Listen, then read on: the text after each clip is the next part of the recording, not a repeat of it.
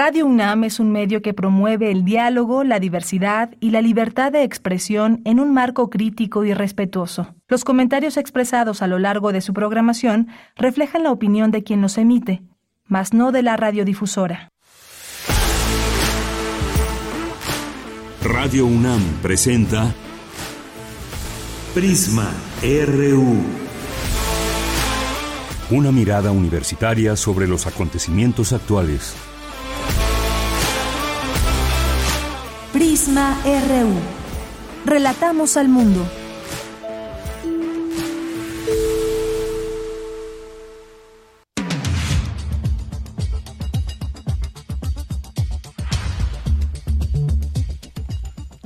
Hola, ¿qué tal? Muy buenas tardes. Tengan todas, todos, todos ustedes que nos acompañan a través del 96.1 de FM Radio UNAM y en línea en www.radio.unam.mx. Les saluda con mucho gusto Virginia Sánchez y en nombre de de Yanira Morán, titular de este espacio, de todo el equipo que hace posible esta transmisión. Les damos la más cordial bienvenida en este miércoles 19 de julio. Ya estamos en la mitad de la semana, ya en la última semana de vacaciones para la UNAM. También pues ya iniciaron las vacaciones para la SEP. Así que bueno, pues unos, unos se van, otros estarán por regresar. Mientras tanto, pues estos días a seguir disfrutando. Este miércoles 19 de julio hablaremos sobre ¿Quién no ha comido algunos alimentos ahí, sobre todo frituras, estos alimentos rápidos de microondas que nos generan de repente no podemos dejar de comer y creemos que nos gustan mucho, pero pues eso creemos, porque en realidad están diseñados para eso, pero carecen de elementos nutritivos, se llaman los alimentos hiperpalatables. Sobre este tema vamos a platicar con el nutriólogo Juan Luis Carrillo. Y concluyó la Cumbre Unión Europea de América y América Latina realizada en Bruselas, donde entre los temas abordados estuvo la guerra de Ucrania, donde pues no se logró un acuerdo, digamos, consensado porque Nicaragua se negó a unirse a este consenso. También pues otros temas, ahí Venezuela, América Latina, algunos posicionamientos de ahí el líder de Vox interesantes porque vamos a analizar eh, interesantes eh, eh, los temas, digo, porque hay mucho que discutir al respecto, por eso es que vamos a hablar sobre el tema con un experto como el doctor Eduardo Rosales, de la Facultad de Estudios Superiores Acatlán. También vamos a tener una entrevista con Rodrigo Baltazar, fundador e integrante del Narvarte Colectivo, este proyecto donde participan diversos artistas y que ya están celebrando su primer año, su primer aniversario de existencia y para ello van a presentar un EP muy interesante. Así que Rodrigo Baltasar nos va a compartir los detalles tanto del proyecto como de este EP que están y estarán, bueno, estarán presentando. Y como todos los miércoles tendremos las secciones de Sustenta con Daniel Olivares, quien nos va a hablar de una investigación sobre el maíz comercial y la presencia de transgénicos. También un tema definitivamente muy interesante, relevante eh, por todo lo que contiene, así que ya estaremos escuchando esta sección a ver qué nos trae Dani el día de hoy. También la sección de Dulce Real, quien abordará el tema de la contaminación en mares y finalmente la sección de Cultura con Tamara Quiroz, quien platicará con Edgar Uscanga sobre el Festival Drinky. Así que acompáñenos durante estas próximas dos horas aquí en Prisma RU, donde relatamos al mundo. Relatamos al mundo. Relatamos al mundo.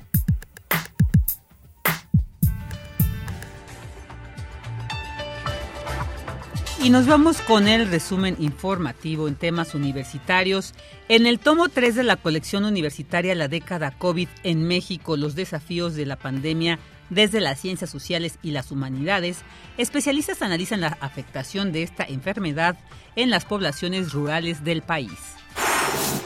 Universitarias destacan la necesidad de mostrar cómo el sistema patriarcal profundiza las desigualdades. El ajedrez es una disciplina deportiva con la que se ejercita la memoria y la capacidad de análisis, así lo señaló Manuel López, profesor de la Facultad de Ciencias de la UNAM. En temas nacionales, el presidente Andrés Manuel López Obrador adelantó que la próxima semana los gobiernos de México, Estados Unidos y Canadá sostendrán una reunión en Palacio Nacional. Los temas a tratar son migración, seguridad, fentanilo y tráfico de armas.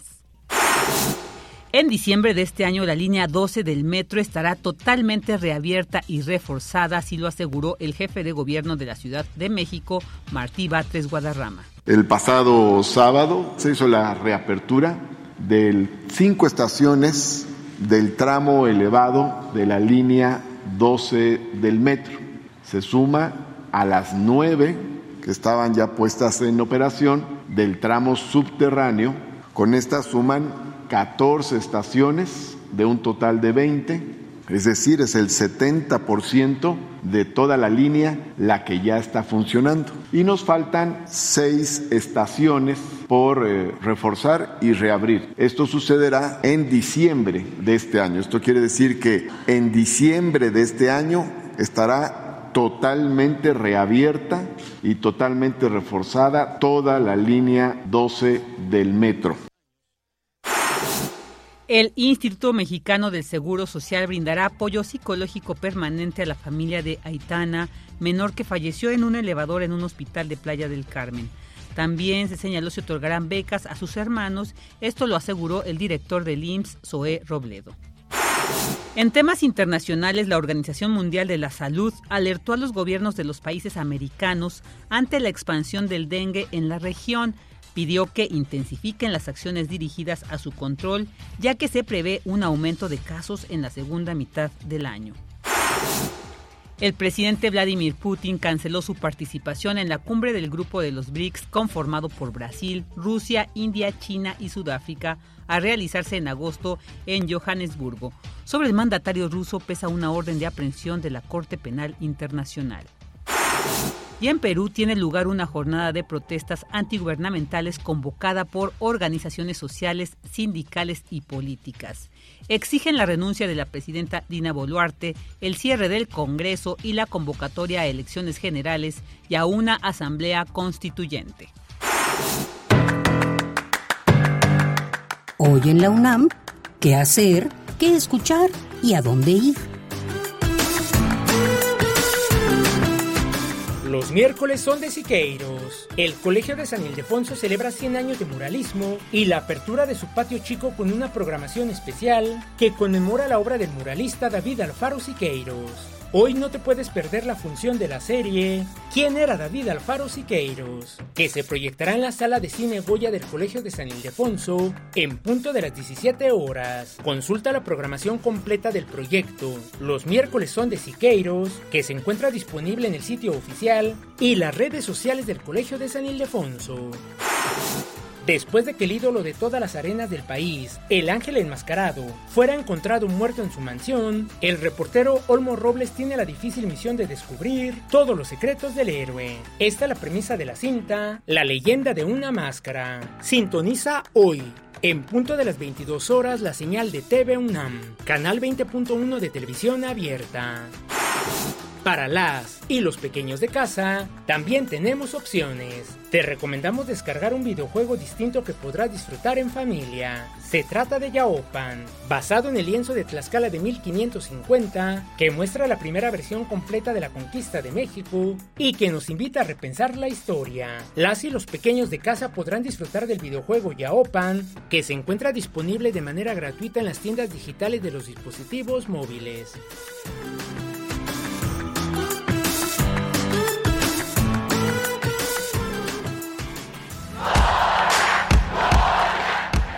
Campus RU.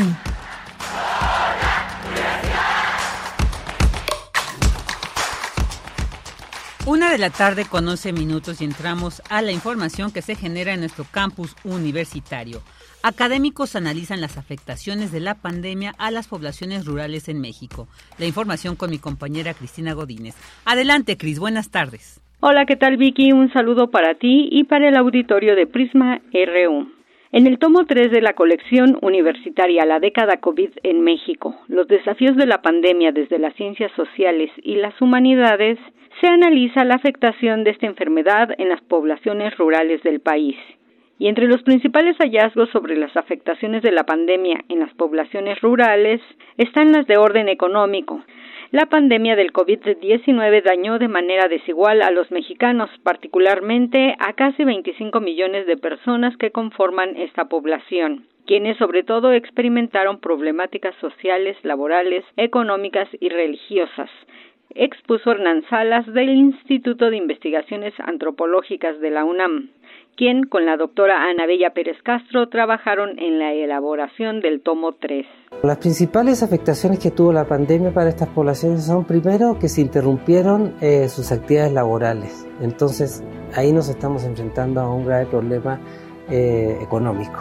el segundo problema, desde luego, de salud, nos enfrentaron las enfermedades solos o solas, sin saber bien qué hacer, tuvieron que seguir trabajando y, y es probable que eso los haya puesto en una situación de mayor vulnerabilidad. El doctor Hernán Salas comenta la importancia de fortalecer los lazos comunitarios o el tejido social. Porque finalmente nos tenemos que proteger no como individuos, sino también como sociedad, como grupo, como familia.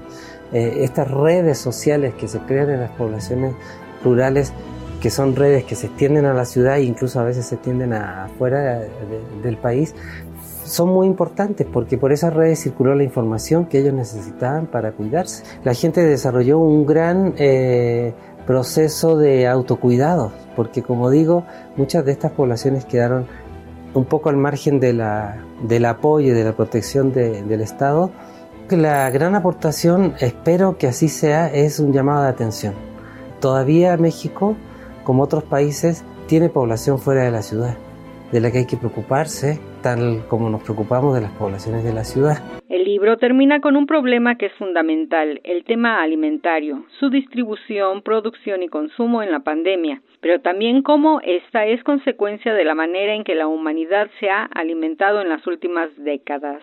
Vicky recomendamos al auditorio consultar este y cada uno de los títulos de la colección en la página decadacovid.humanidades.unam.mx. Este es mi reporte. Buenas tardes. Muchas gracias, Cris. Buenas tardes. Prisma RU. Relatamos al mundo.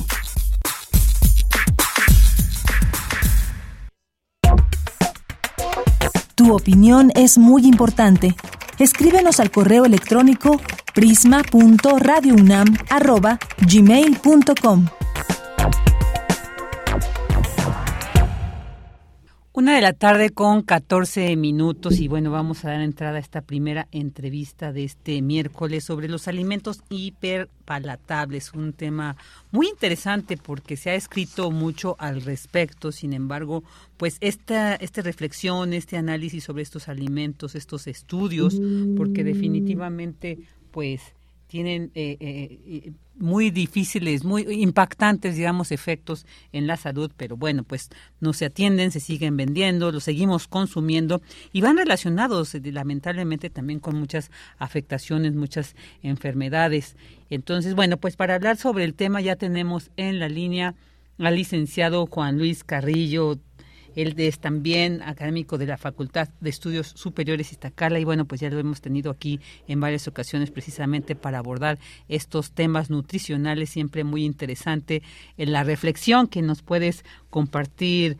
Eh, ¿Cómo estás? ¿Qué tal, licenciado Luis Carrillo? Muy buenas tardes, bienvenido. Hola, ¿qué tal? Muy buenas tardes.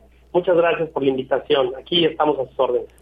Muchas gracias. Pues bueno, sobre estos alimentos, yo decía al inicio, definitivamente, ¿quién no ha comido? A veces en el cine estamos, en las fiestas, o tan solo ahí para paliar un poco el hambre que nos da en las calles y compramos alimentos y sentimos que nos gustan mucho, pero no sentimos saciedad, entonces queremos comer más, o de repente esos saborcitos que decimos, ay, qué rico, es que este, este sabor es tan delicioso y que lamentablemente, sobre todo en los niños, ¿no? Que tiene este efecto que no tienen todavía como esta, estas herramientas para poder reflexionar que en realidad son alimentos que no nos aportan nada, no tienen ningún valor nutricional. ¿Qué nos puedes comentar sobre estos eh, estudios que se han hecho sobre estos alimentos, Juan? Bueno, es muy interesante esto porque es un término además recientemente introducido y como muchos términos todavía no tienen la aprobación oficial de la normatividad, en este caso de COPEPRIS o en Estados Unidos de la FDA.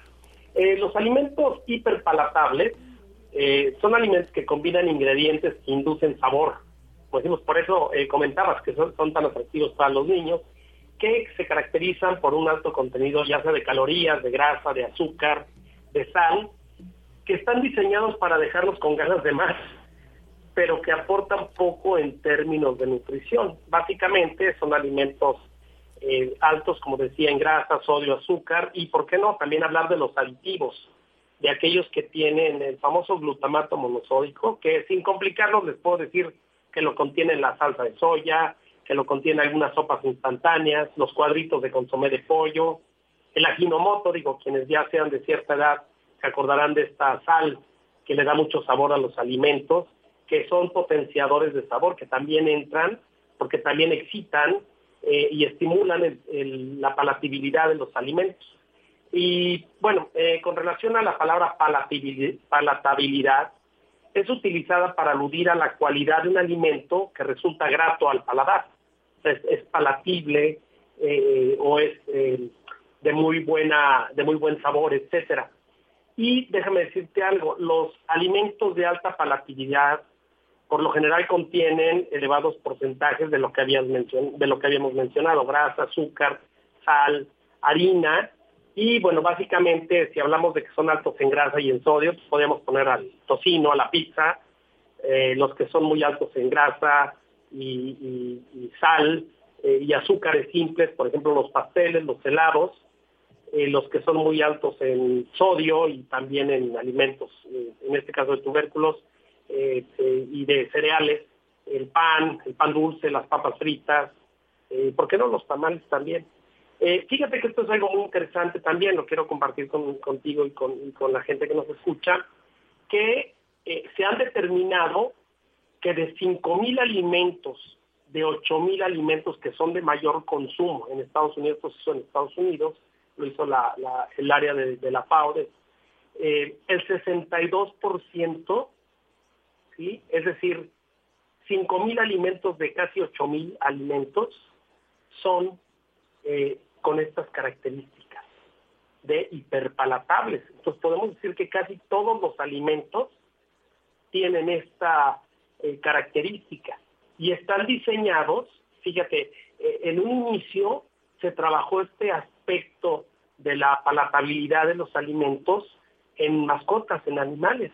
Eh, no sé si recuerda nuestro público que anteriormente pues, los animales comían pues, las obras de la comida y todo. Ahora las empresas, eh, bueno, esto es de unos 20, 25 años para acá, se han interesado en mejorar los sabores y todas aquellas características sensoriales que obviamente están más expresadas en las mascotas para que les gusten los alimentos. Todos los alimentos eh, para mascotas pues ya requieren cierto sabor, ciertas características gustativas, textura, etcétera, etcétera. Entonces, eh, eh, qué paradójico, ¿no? Que partimos de algo que se creó inicialmente para animales, eh, estoy hablando de mascotas, y que ahora, gracias a los estudios que se han hecho, sobre todo el doctor Facino, quien informó que, pues obviamente estos alimentos sí cumplen con las características de saciar los, los pues las, las, necesidades de comer, sobre todo porque em, activan eh, lo que es el sistema límbico, el sistema de recompensas del cerebro, porque estamos consumiendo alimentos que nos dejan una gran satisfacción. ¿sí? En la revista Obesity se, eh, publicó en, años muy recientes, en 2019, que eh, el 62% de los alimentos que se consumen en Estados Unidos, y digo en Estados Unidos porque nosotros imitamos mucho de la dieta de Estados Unidos, son hiperpalatables. Y más que eso, ¿sí? Creemos que uno de los impulsores de la, de la epidemia de la obesidad es el fácil acceso a estos alimentos hiperpalatables, que son además muy densos en energía, es decir, son muy eh, eh, hipercalóricos, como decimos nosotros en términos de nutrición. Entonces, nuestro sistema de recompensa cerebral eh, le da una experiencia altamente gratificante el poderlos consumir. Incluso, como tú mencionabas al principio, eh, que son alimentos que no aportan eh, una cantidad importante de nutrimentos, pero sí nos dan mucho placer el comerlos. Los ejemplos son muchísimos. yo puse ahora con la facilidad de los medios electrónicos en Facebook, en la página de Pensar y Comer Bien, que es la, la que tenemos algo sobre ejemplos de este tipo de alimentos, además los que mencioné eh, ya de esto. Y además eh, quiero comentar, eh, por último, que la industria alimentaria ya, pues por supuesto, tomó cartas en el asunto y ya los tiene.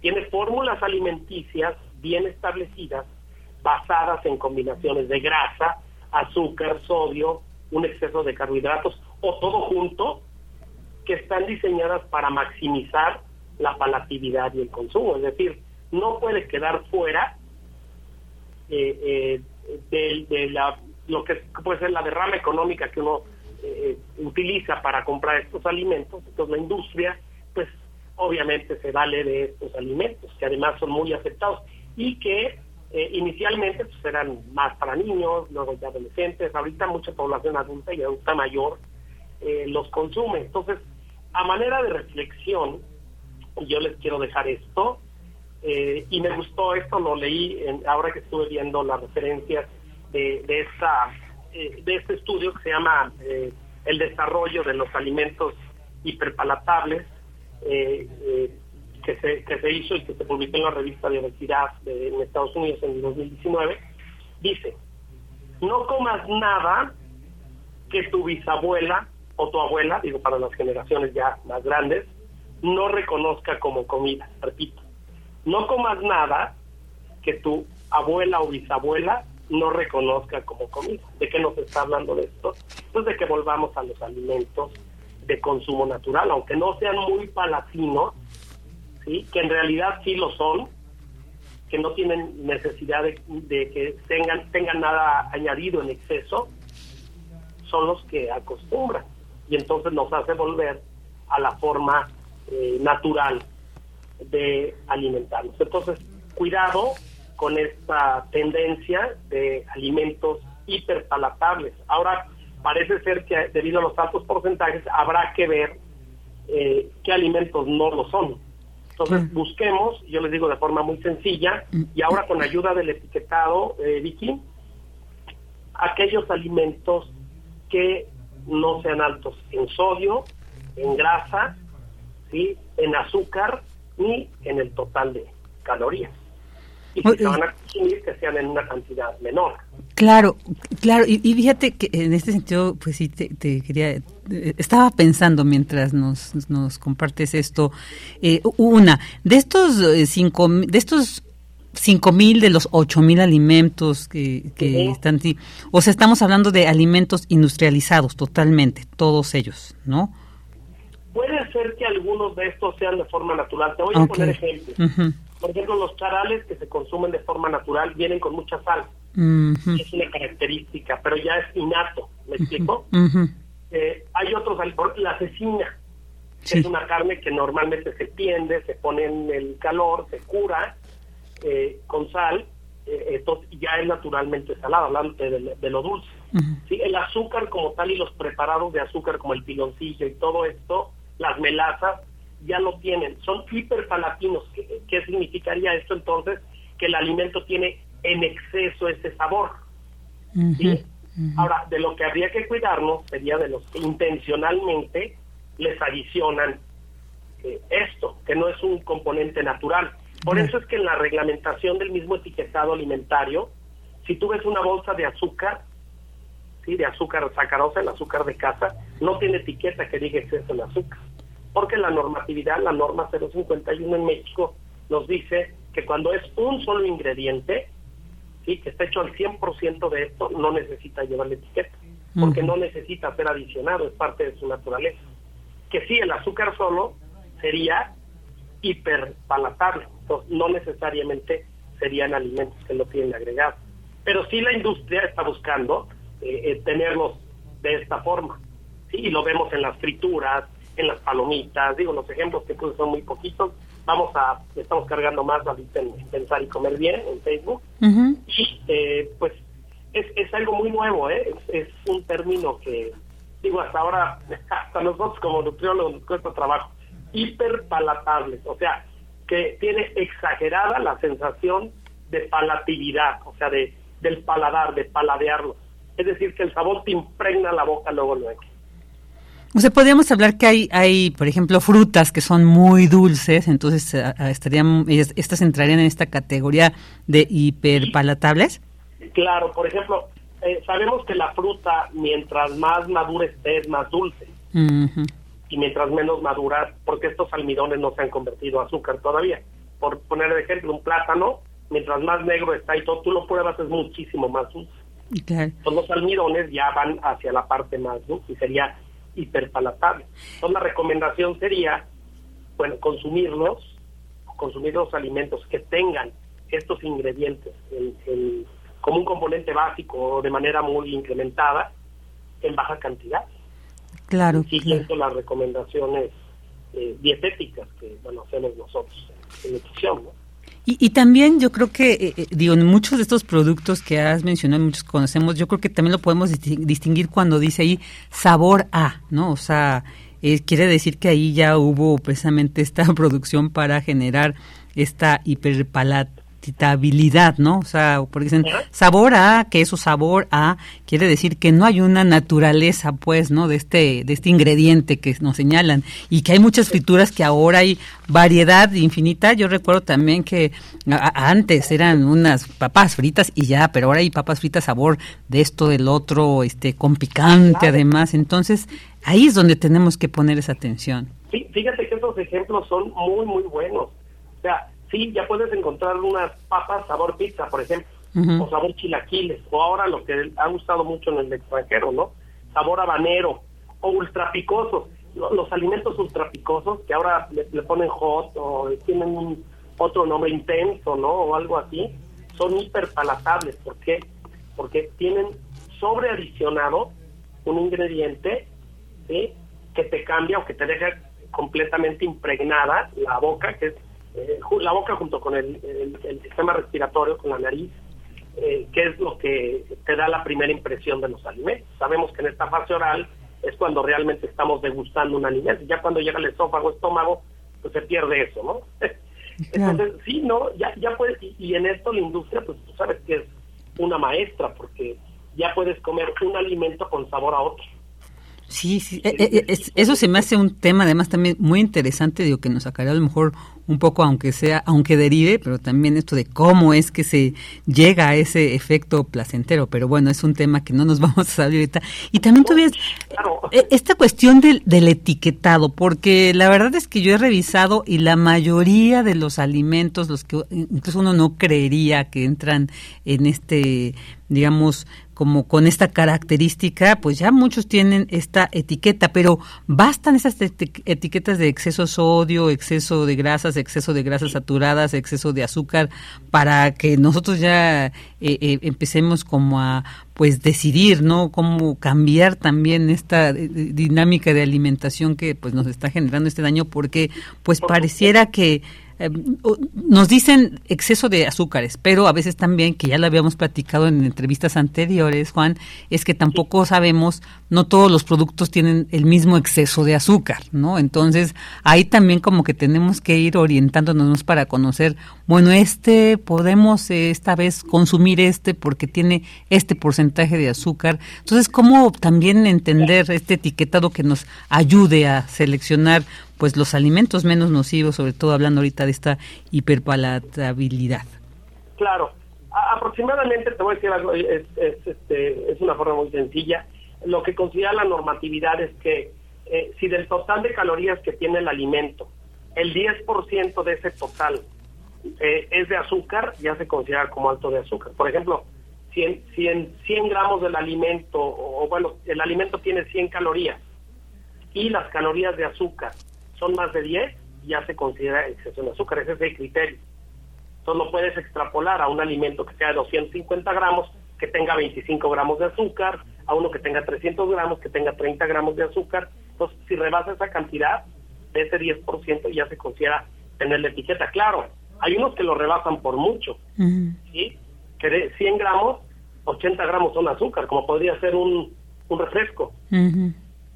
Claro. ¿sí? una soda. Entonces, eh, ahí está muy, muy rebasado. Por eso es que ya se normatizó en esto de los alimentos, que también los refrescos son hiperpalatinos, ¿sí? La mayoría hiperpalatables. Eh, por ejemplo, el sabor mora, ¿no? Es un sabor completamente artificial.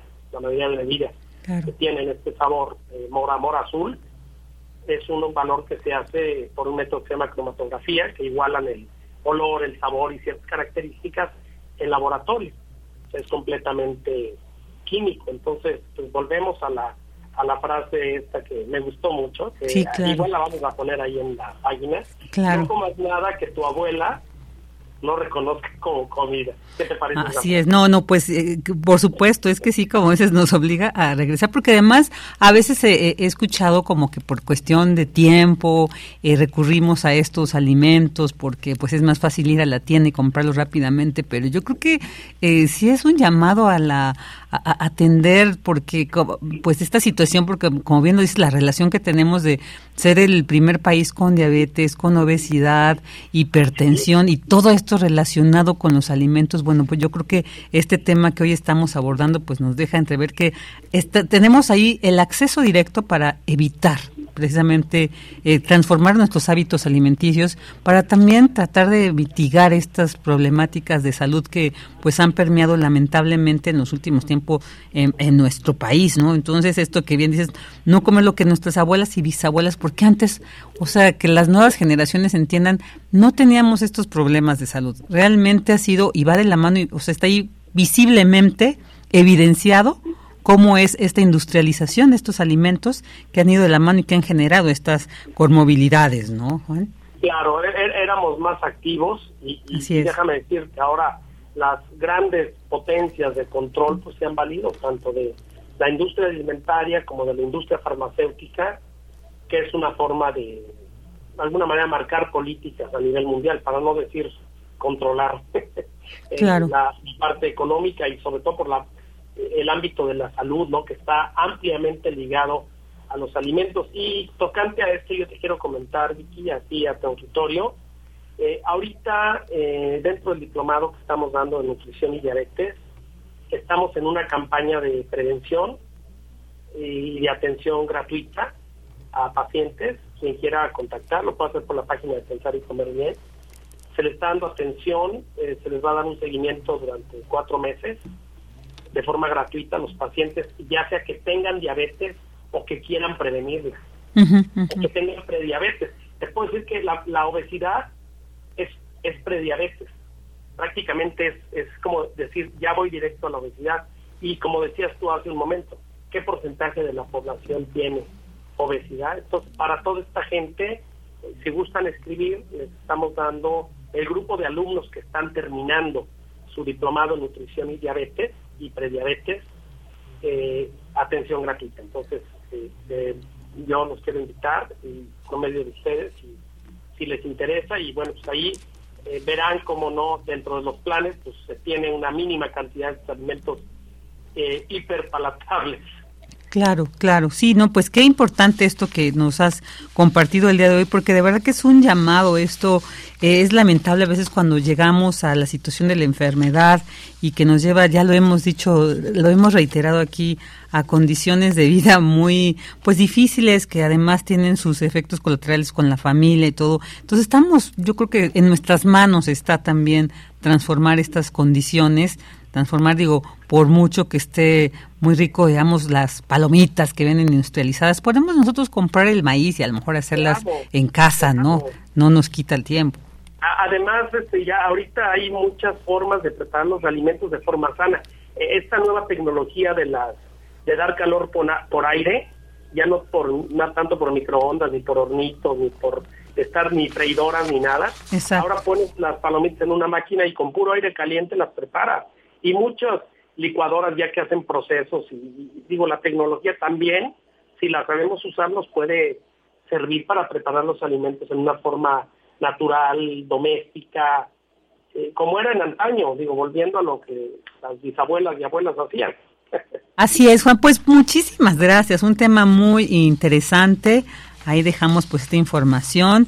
No comas lo que tu abuela o bisabuela no reconozca como comida. Así que ahí este es un gran consejo que tendremos que ahí anotar en el refrigerador, en, la cartera cuando vayamos a comprar el, alimento para que atendamos esto. Pues muchísimas gracias, te enviamos un fuerte abrazo, como siempre un gusto escucharte y bueno, pues seguiremos ahí en contacto próximamente. Un abrazo para ti, Juan Luis Carrillo. Gracias por la invitación, que tengan excelente tarde. Igualmente para ti.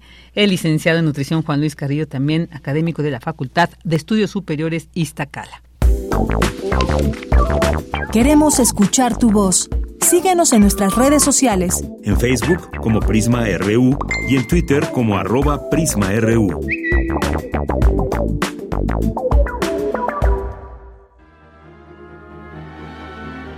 La Orquesta Sinfónica de Minería presenta Temporada de Verano 2023. Cuarto programa. Querido público, les saluda Carlos Miguel Prieto, director titular de la Orquesta Sinfónica de Minería. Los quiero invitar a nuestro cuarto programa de la temporada de verano en la que festejamos nuestro 45 aniversario. Los conciertos son este sábado 22 de julio a las 8 de la noche y domingo 23 de julio a mediodía en la sala Netzahualcóyotl. Para empezar este programa, haremos un estreno mundial de una comisión de la Orquesta Sinfónica de Minería de la obra Ciudad de México de Diana Circe. Yo soy Diana Circe, soy compositora y cantante y agradezco a los radioescuchas que están compartiendo este programa con nosotros hoy.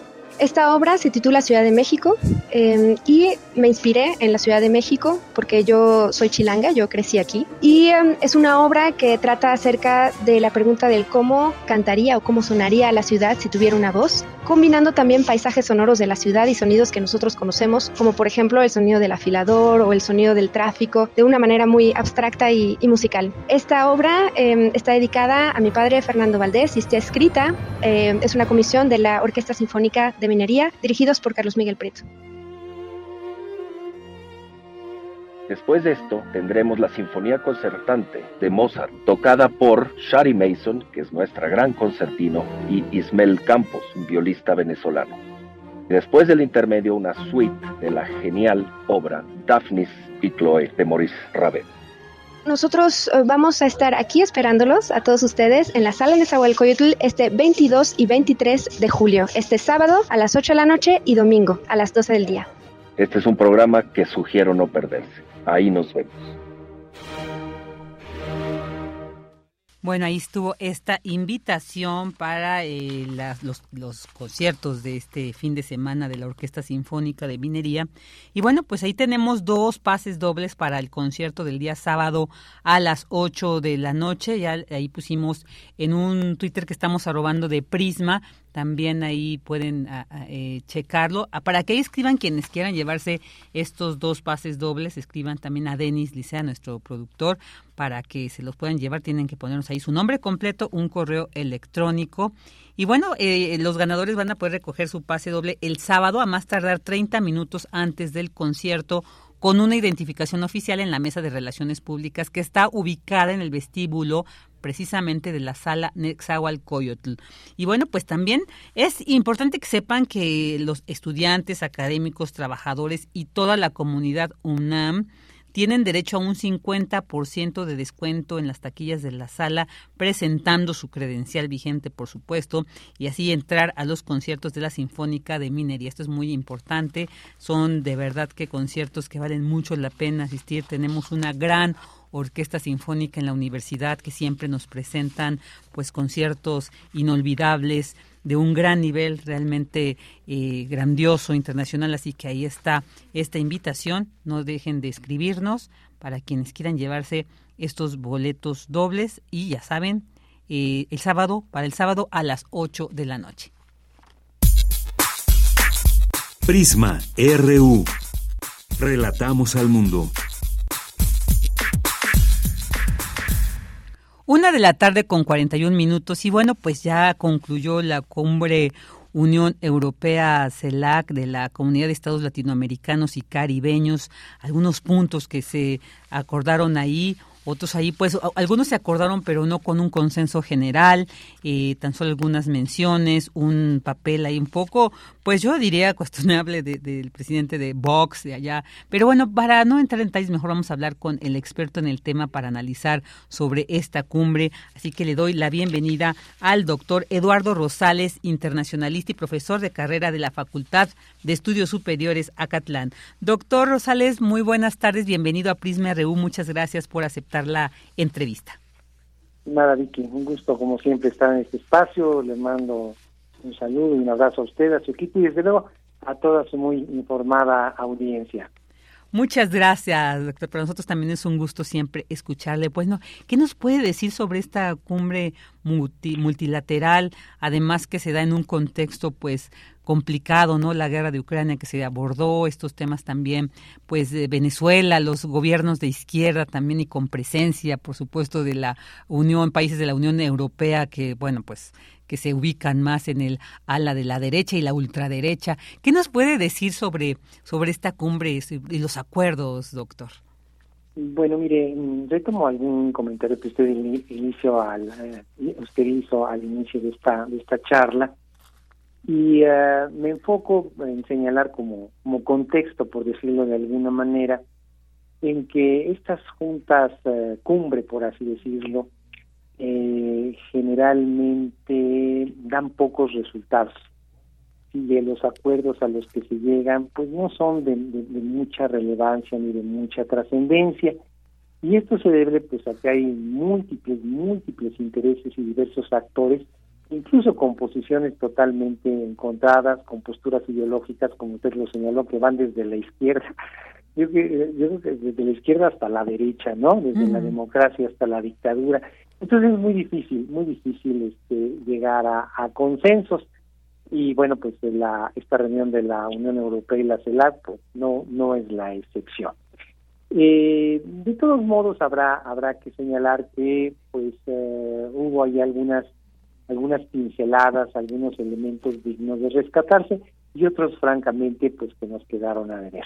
Voy a empezar con lo segundo, lo que nos quedó a deber pues emitió allí una, una declaración pues eh, de la de la mayor parte de los de los asistentes eh, con relación a la al conflicto entre Rusia y Ucrania y en el que expresaron su preocupación pues algo que francamente pues fue muy muy tibio porque preocupados todos estamos estimada Vicky no claro. este no es ninguna novedad y esto mucho se debe también a la postura de una Nicaragua que por cierto tiene un gobierno dictatorial que pues francamente eh, tomó como como como rehén y secuestró esta esta declaración de final de, de, esta cumbre. Algo que pues resulta triste penoso indignante y no tomar una postura un poquito más clara más definida y sobre todo más propositiva.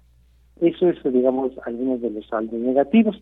Por otro lado otro de los saldos eh, positivos en esta lógica de lo que es bueno y de lo que es malo pues sí, me parece ahí que la Unión Europea se anotó se anotó unos buenos puntos al señalar que pues en eh, los próximos próximos años va a invertir más de 45 mil millones de euros en América Latina y el Caribe a través de un programa que ellos han denominado Global Gateway.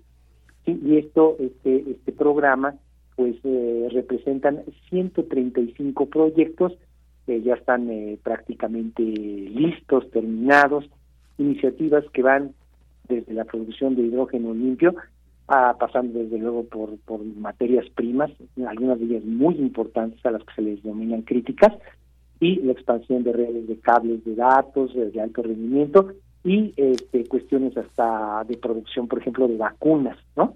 Con tecnologías este, muy avanzadas eh, sustentadas en, esta cuestión del ARN. Entonces, este, pues yo creo que eso sí habrá que habrá que reconocerlo, pues este es importante y abona abona en esta en una nueva relación que se está pintando entre la Unión Europea y la CELAC. Incluso habría que habría que señalar que hasta la Unión Europea, pese a ser muy crítica con algunos gobiernos, pues francamente de corte dictatorial en América Latina, como los de Nicaragua, como o autoritarios, como los de Venezuela y como los de, como los de Cuba, pues intenta incluso tratar de normalizar las, las relaciones e incluso hay la posibilidad de que se levanten las, las sanciones, por ejemplo, contra Venezuela siempre y cuando eh, pues haya este, elecciones libres y democráticas en el 2024. Yo quiero hacer aquí énfasis en que, sin ponerlo desde luego como, como la panacea o como las hermanas de la caridad, ¿verdad? O como lo, mejor de este mundo, pero sí hay que acostumbrarnos a que la Unión Europea en todos los foros, en todos los acuerdos que suscribe, en todos los tratados al que firma con sus contrapartes, siempre hay tres o cuatro cláusulas que pues no se pueden evitar, que ya van ligadas a toda, a toda negociación, es la cuestión de la democracia, la cuestión de los derechos humanos, la cuestión de la libertad de expresión y la cuestión del medio ambiente. Y algunos de estos puntos pues van muy de la mano con aquellos este, objetivos del desarrollo sostenible de la Organización de las Naciones Unidas. Entonces, todo aquel país eh, pues eh, repito, quiera tener algún acercamiento, alguna negociación con la Unión Europea, pues sí, tiene que estar conscientes de que estas cuatro eh, condiciones, requisitos, cláusulas, como se le quieran llamar, van a estar presentes, van a estar latentes, van a estar actuantes en este tipo de en este tipo de, de acercamientos y negociaciones. Entonces, repito, así como en la primera entrada, pues en balance este aspectos eh, digamos que nos quedaron a deber negativos podríamos incluso decirles de esa manera y acuerdos acuerdos positivos entonces sí digamos que son el balance es mixto este estimada estimada Claro, claro. Doctor, eh, usted mencionaba esta cuestión de cómo mm, la discusión. Sin embargo, pues sí, preguntarle, eh, tal vez el, el bloque europeo eh, sanciona o esta puede eh, eh, mostrarse en contra de esta guerra Rusia-Ucrania, pero pues ellos han respaldado financiera y militarmente a Ucrania, entonces parecía hasta paradójico, ¿no? Por un lado el discurso y sin embargo también son muchos países donde estamos viendo la cuestión de la migración, donde realmente la Unión Europea se ha visto pues muy antidemocrática, muy inhumana, muy eh, que han pues incrementado incluso esta desigualdad. Entonces también pareciera que estamos ante un discurso que pareciera querer convencer de que es justo, democrático, pero por la vía de los hechos históricamente pues también hemos visto que no es tan así y que es donde pues se han visto muchos de estos conflictos humanos, ¿no, doctor?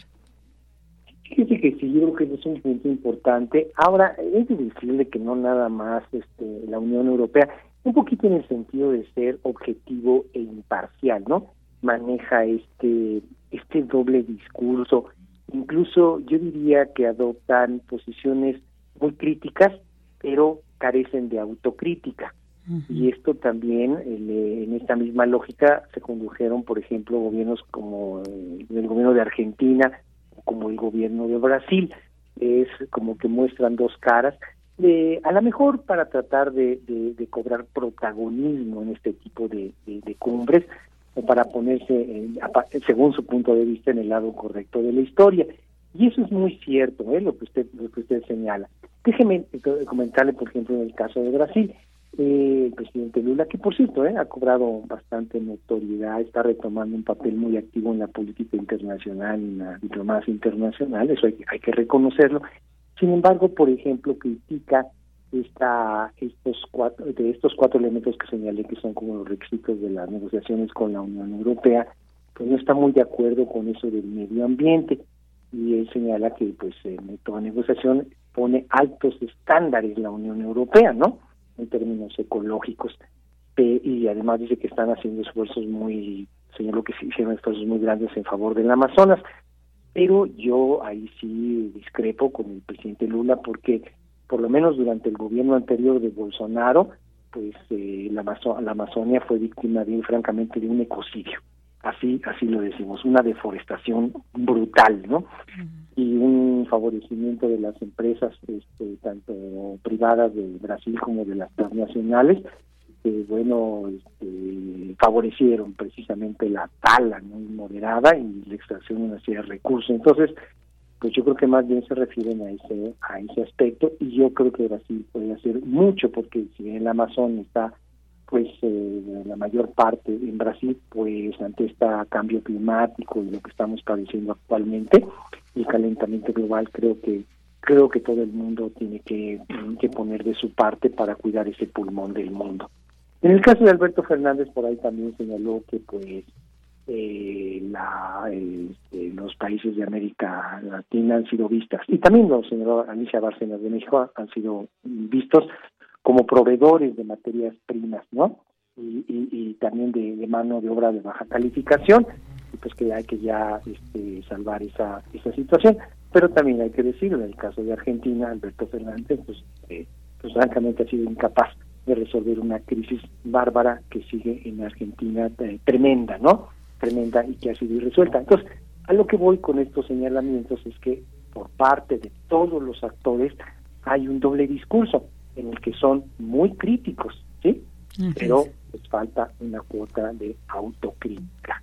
Y entonces este, yo creo que tendría que haber aquí un poquito más de sensatez, más de disposición, más de colaboración, más de cooperación y ver objetivos comunes, ya ni siquiera regionales, sino objetivos comunes mundiales, porque la situación, créanme, el mundo está, está, está en galimatías, está en un problema terrible, no solamente de orden de orden este, económico, sino también político, de orden social, de orden ideológico, y ahora para acabar, como dicen, como se dice coloquialmente, para acabarla de coronar con esto de la de la guerra entre Rusia y Ucrania, que si bien es cierto es un conflicto, pues aparentemente entre dos países, tiene repercusiones repercusiones planetarias, entonces habría que ser más constructivos, más propositivos, ¿no?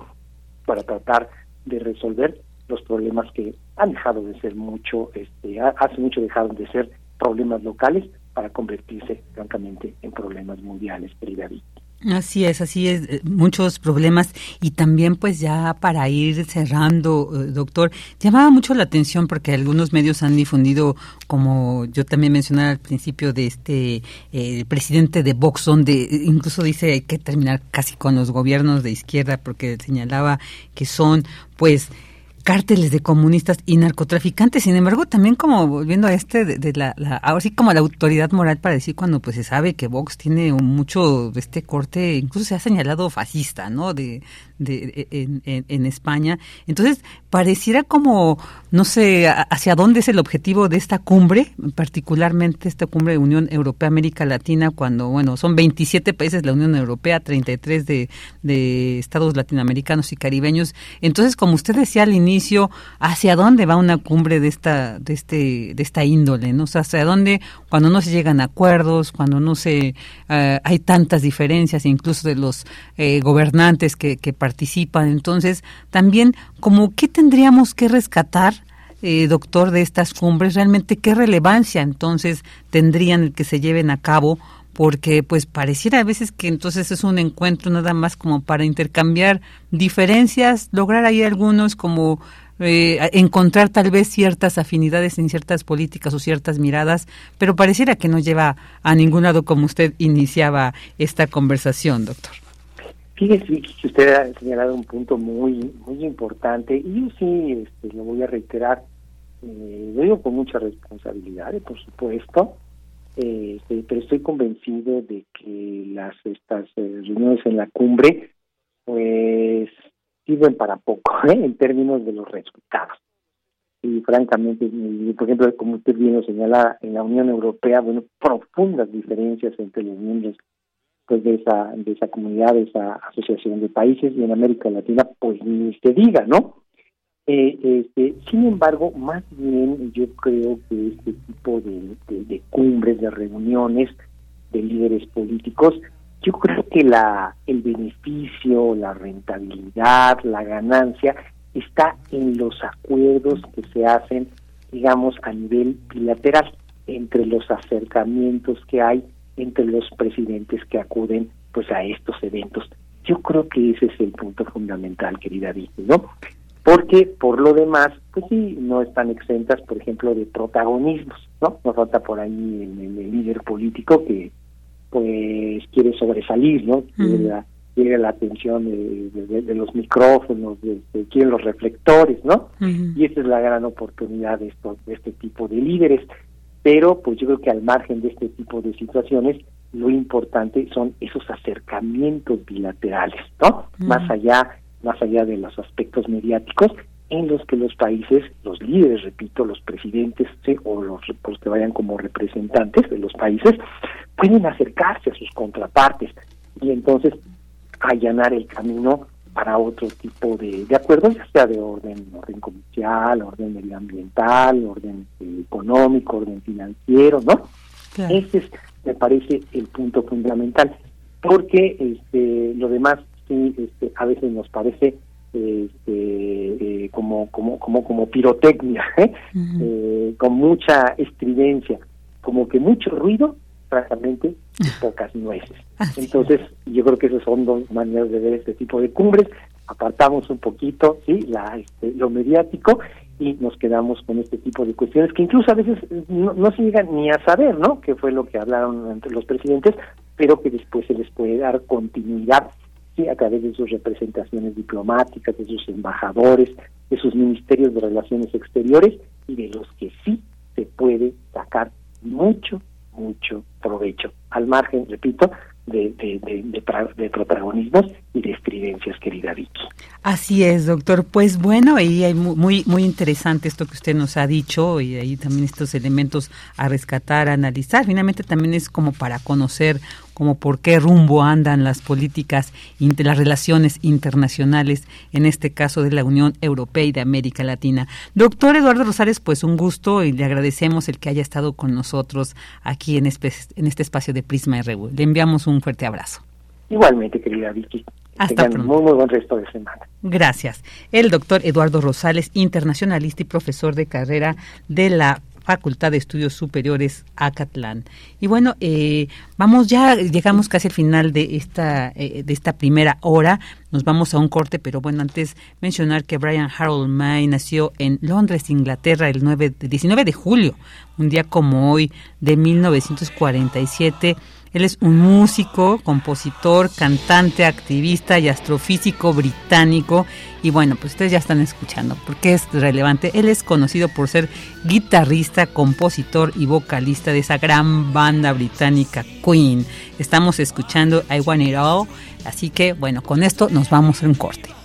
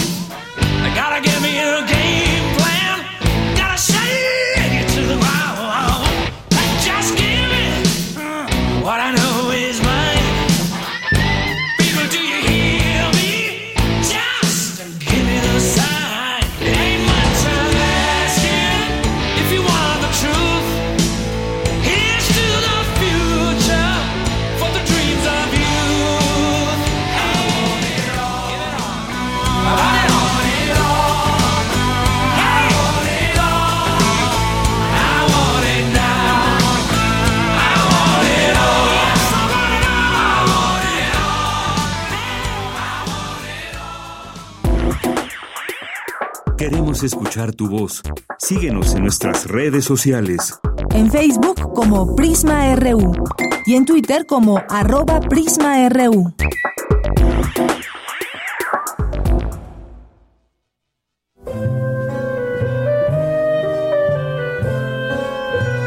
Gabinete de Curiosidades.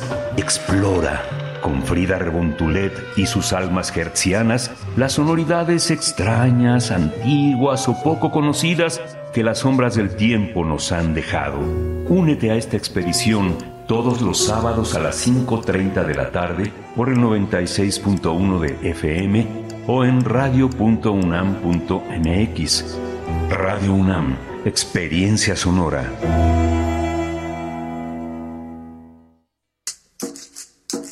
Las comunidades indígenas germinan conocimiento, maravilla y tradición.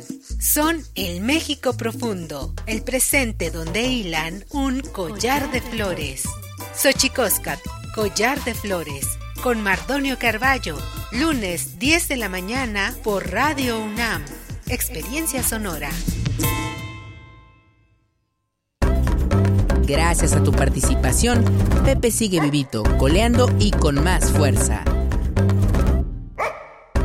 Recuerda que debes darle seguimiento a lo que decidiste en las urnas con los comités de ejecución y vigilancia. De todas y todos depende que Pepe, el presupuesto participativo, siga transformando la ciudad. Apasionate, dale seguimiento a tu proyecto y enchula tu colonia. Instituto Electoral Ciudad de México.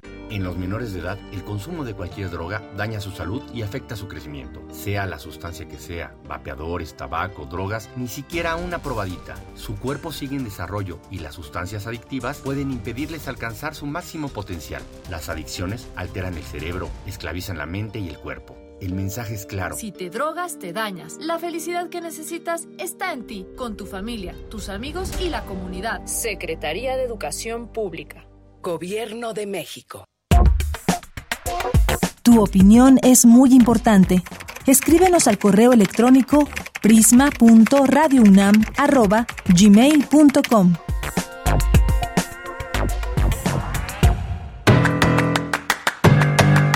Mañana en la UNAM, ¿qué hacer? ¿Qué escuchar? ¿Y a dónde ir?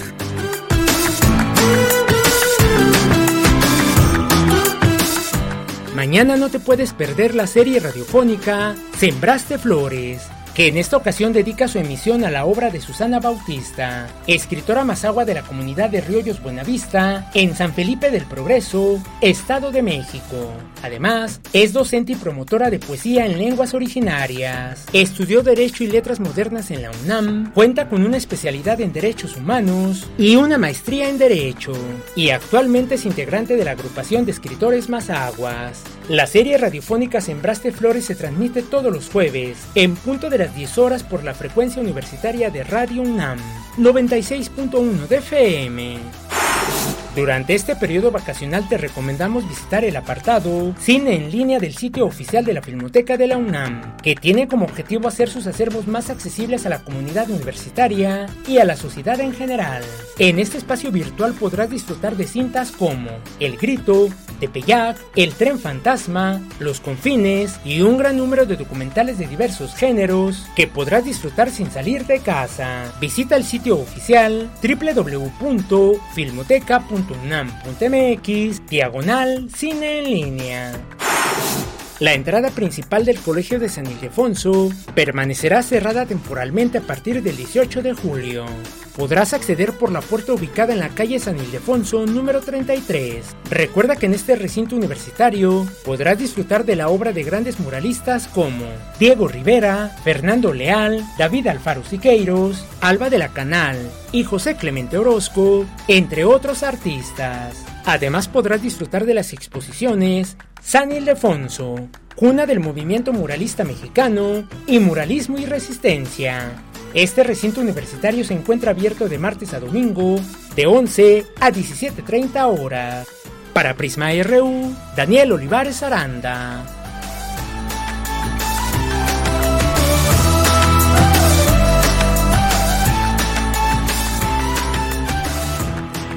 Dos de la tarde con cinco minutos y ya estamos de regreso iniciando esta segunda hora de Prisma RU. Gracias por seguirnos acompañando aquí a través de las frecuencias de Radio UNAM en el 96.1 de FM y también quienes nos siguen a través de línea en www.radio.unam.mx.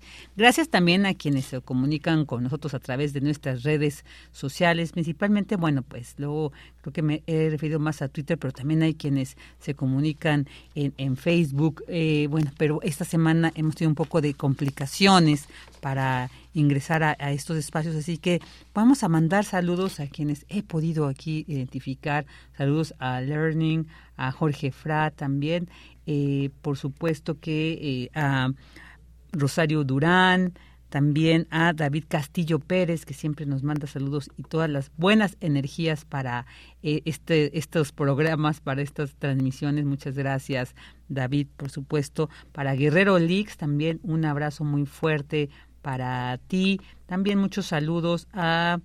Eh, y muchas gracias por todo tu apoyo a Luis García, eh, también a Mario Navarrete Real, también un gran eh, amigo aquí de, de, Prisma RU, a César Soto Bretzfelder también. Muchas gracias por comunicarse con nosotros. Ya tenemos a quienes se llevaron este pase doble Marta, Martelena Valencia y Juan Roset. Bueno, pues a ver, déjenme pues para reiterarles cuál es la dinámica, ya saben, tienen que presentarse ahí con su credencial eh, en la en la donde es en las taquillas de la sala de la sala Nezahualcóyotl y por favor pues ahí comentar media hora antes, 30 minutos antes a más, tardar, a más tardar para que los puedan ubicar a ustedes ahí en el recinto y puedan disfrutar de este gran concierto de la Orquesta Sinfónica de Minería. Así que les agradecemos muchísimo el que nos hayan, eh, que se comuniquen con nosotros, que nos escriban y también sabemos que hay quienes nos escuchan. Eh, Lucrecia, si nos estás escuchando también muchos saludos y abrazos a Alejandra, y a, mucha banda que yo sé que luego nos dicen, yo los escucho siempre, pero pues no tengo el momento y sí, nos conocemos. A, Jorge Frano, si ya te mandé también saludos y sabemos que a veces no tenemos una máquina ahí a la mano para saludar, pero bueno, sabemos que nos acompañan, lo cual agradecemos muchísimo y lo valoramos, por supuesto. También a Mike, muchos saludos y bueno, pues vamos a continuar también Vamos a continuar con esta eh, una nota. Eh, analizan universitarias las desigualdades del sistema patriarcal y es mi compañera Dulce García quien nos tiene esta información. Hola, ¿qué tal Dulce? Buenas tardes, adelante. Así es, Vicky, muy buenas tardes aquí al auditorio. Vicky, como parte de la colección La década COVID en México, en el tomo 9, Diana Tamara Martínez Ruiz, Verónica Montes de Oca Zavala y Sandra Lorenzano exponen cómo el sistema patriarcal profundizó las desigualdades, en especial a partir de la perspectiva de género. Las académicas señalan que pareciera que la vida pública se metió en la vida privada de las mujeres, pues además de ser maestras, enfermeras y cuidadoras, también aportan al trabajo de la casa, lo que conlleva una serie de situaciones que recrudecen esta desigualdad. A decir de la investigadora del Instituto de Investigaciones Sociales de la UNAM, Verónica Montes de Oca, el tomo 9 de la colección La década COVID en México aborda la temática de género, las tareas de cuidado y la violencia que se vivió. Vamos a escuchar. Con la pandemia quedó más al descubierto la gran desigualdad que existe desde la perspectiva de género en materia de cuidado, que generalmente siempre hay una sobrecarga desproporcionada hacia nosotras las mujeres. Y una serie de situaciones que lo que hacen fue un recrudecimiento de la desigualdad. Los primeros capítulos hablan sobre las políticas del cuidado y la necesidad emergente ya de hablar de los sistemas integrales de cuidado, los sistemas nacionales y políticas en donde de manera estructural se busque la igualdad de género. Y bueno, Vicky destacó que este volumen recupera coincidentemente la discusión mundial como el sistema patriarcal profundizó estas desigualdades en especial a partir de esta perspectiva de género, como ya se había comentado, y bueno, la universitaria apuntó que en las respuestas sociales ante la crisis lo que se observa es cómo la comunidad aparece también como una vertiente fundamental en la demanda de ayuda, pero donde también la cuestión del territorio es algo relevante. Comentó que este volumen incluye además una sección sobre aspectos vinculados a la cultura, las artes, principalmente la literatura, poesía y conservación de la palabra y la memoria que identifica los sentimientos y las experiencias vividas en presencias y ausencias de las mujeres, todo esto que se vivió en la pandemia de COVID-19. Es la información. Muchas gracias, Dulce. Hasta ratito te escuchamos. Buenas tardes. Gracias a ti, Vicky. Muy buenas tardes. Y bueno, ahora nos vamos con esta nota porque miren, esta nota es muy interesante porque de repente ahora los niños están en la actualidad pues están ahí, se clavan en los videojuegos, en la tablet, en el laptop. ¿Por qué no también enseñarles a jugar ajedrez? Porque bueno, un académico de la UNAM considera que el ajedrez es una disciplina deportiva y una estrategia de vida. La información con mi compañera Cristina Godínez. Adelante, Cris, buenas tardes. Hola Vicky, buenas tardes. Un saludo para ti y para el auditorio de Prisma RU. No se conoce a ciencia cierta el origen del ajedrez. Algunos dicen que data del siglo XV en Europa, otros que nació en Asia. Lo cierto es que la versión moderna que disfrutamos hoy en día surgió en el siglo XVI.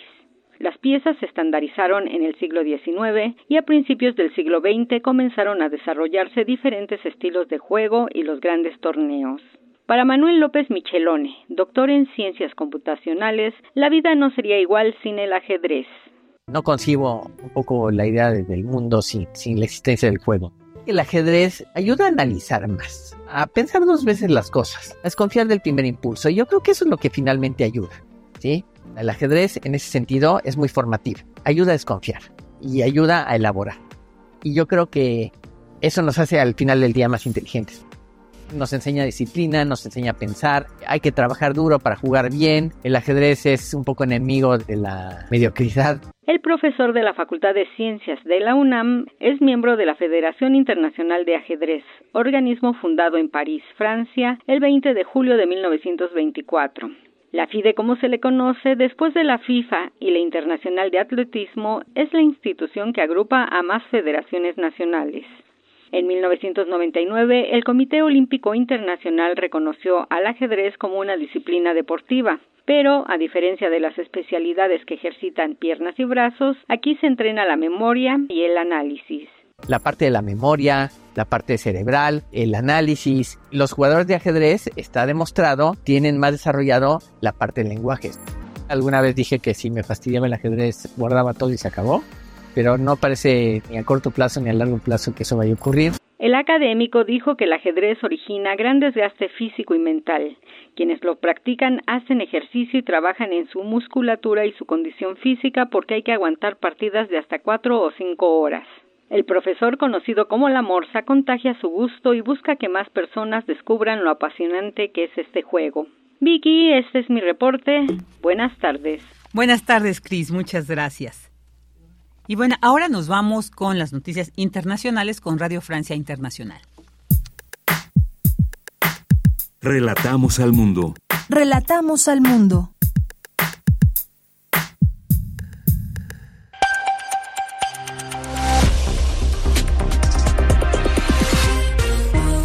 Bienvenidos al flash informativo de Radio Francia Internacional. En los controles técnicos nos acompaña Pauline Barthélémy.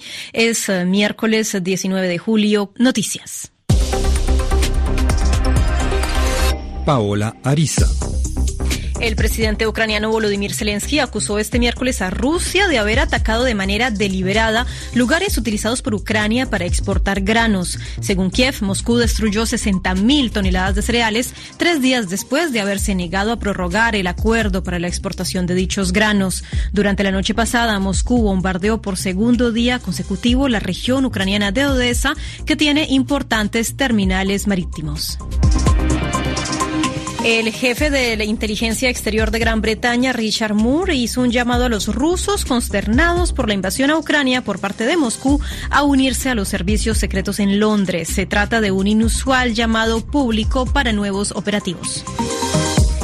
Alta ola de calor en el hemisferio norte. Las elevadas temperaturas no dan tregua en algunas regiones de Italia, España, China, Canadá y Grecia y causan incendios forestales. Cientos de bomberos griegos libran por tercer día consecutivo una enorme batalla contra las llamas alrededor de Atenas. El termómetro en Cerdeña se acerca a los 40 grados y sus habitantes dicen estar sofocados con el calor. Escuchemos a Laura, quien trabaja en el restaurante Patio Latino en esta isla italiana.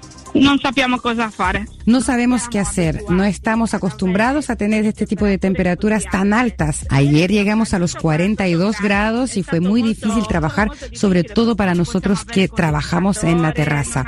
Hoy no hay clientes tampoco en el bar. Están todos encerrados en el hotel con el aire acondicionado. Sono tutti in hotel chiusi con l'aria acondicionata. En Francia, casi 750 personas fueron condenadas a prisión firme por los disturbios que estallaron tras la muerte de un joven baleado por la policía a finales de junio, indicaron las autoridades que defienden una respuesta firme y sistemática a este tipo de protesta. Durante las nueve noches de disturbios se quemaron miles de autos, se incendiaron edificios públicos y se saquearon tiendas. Al menos 34 personas murieron y 12 resultaron, heridas en el choque de un autocar y un vehículo utilitario cerca de Tamaracet, a 2.000 kilómetros al sur de Algeria, según anunció Protección Civil. Y el español Denis González sumó su segunda medalla de oro en el Mundial de Fukuoka, Japón, este miércoles al ganar la final de solo libre de natación artística por delante del colombiano Gustavo Sánchez II. Gracias por acompañarnos. Esto es RFI. Queremos escuchar tu voz. Síguenos en nuestras redes sociales. En Facebook como Prisma RU y en Twitter como arroba PrismaRU.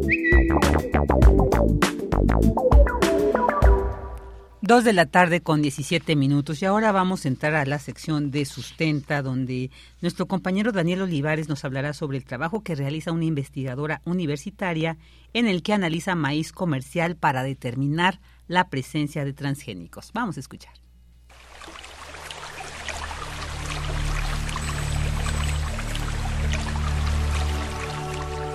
Sustenta, sustenta. Innovación universitaria en pro del medio ambiente.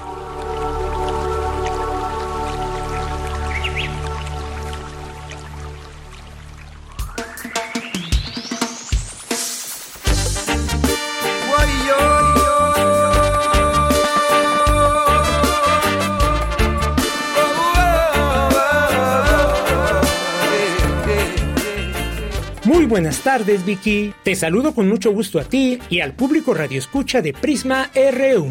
En la pasada entrega de Sustenta abordamos el tema de los transgénicos y sus efectos negativos en la salud y el medio ambiente. Hoy conoceremos el trabajo realizado por una investigadora universitaria que se dedicó a revelar la presencia de transgénicos en maíz comercial. Se trata de la doctora Viridiana Trejo Pastor, académica de la FES Cuautitlán, quien de la mano de un grupo de investigadores se dieron a la tarea de analizar la presencia de transgénicos en granos resistentes a glifosato y otras semillas de maíz híbrido comercializado en México. La doctora Trejo Pastor nos hace un recuento de la investigación que se ha realizado en México acerca de los transgénicos. Bueno, como antecedente a esta investigación tenemos que en los años 90 se dio el auge de la liberación de cultivos genéticamente modificados a nivel mundial, ¿no? Incluido en este caso el maíz. Para el año 2001 se publicó el primer reporte científico sobre la detección de transgenes en maíces nativos de México eh, por parte del doctor Quiz y el doctor Chaplis. Y bueno, a partir de este estudio se desarrollaron investigaciones para evaluar el flujo genético entre el maíz genéticamente modificado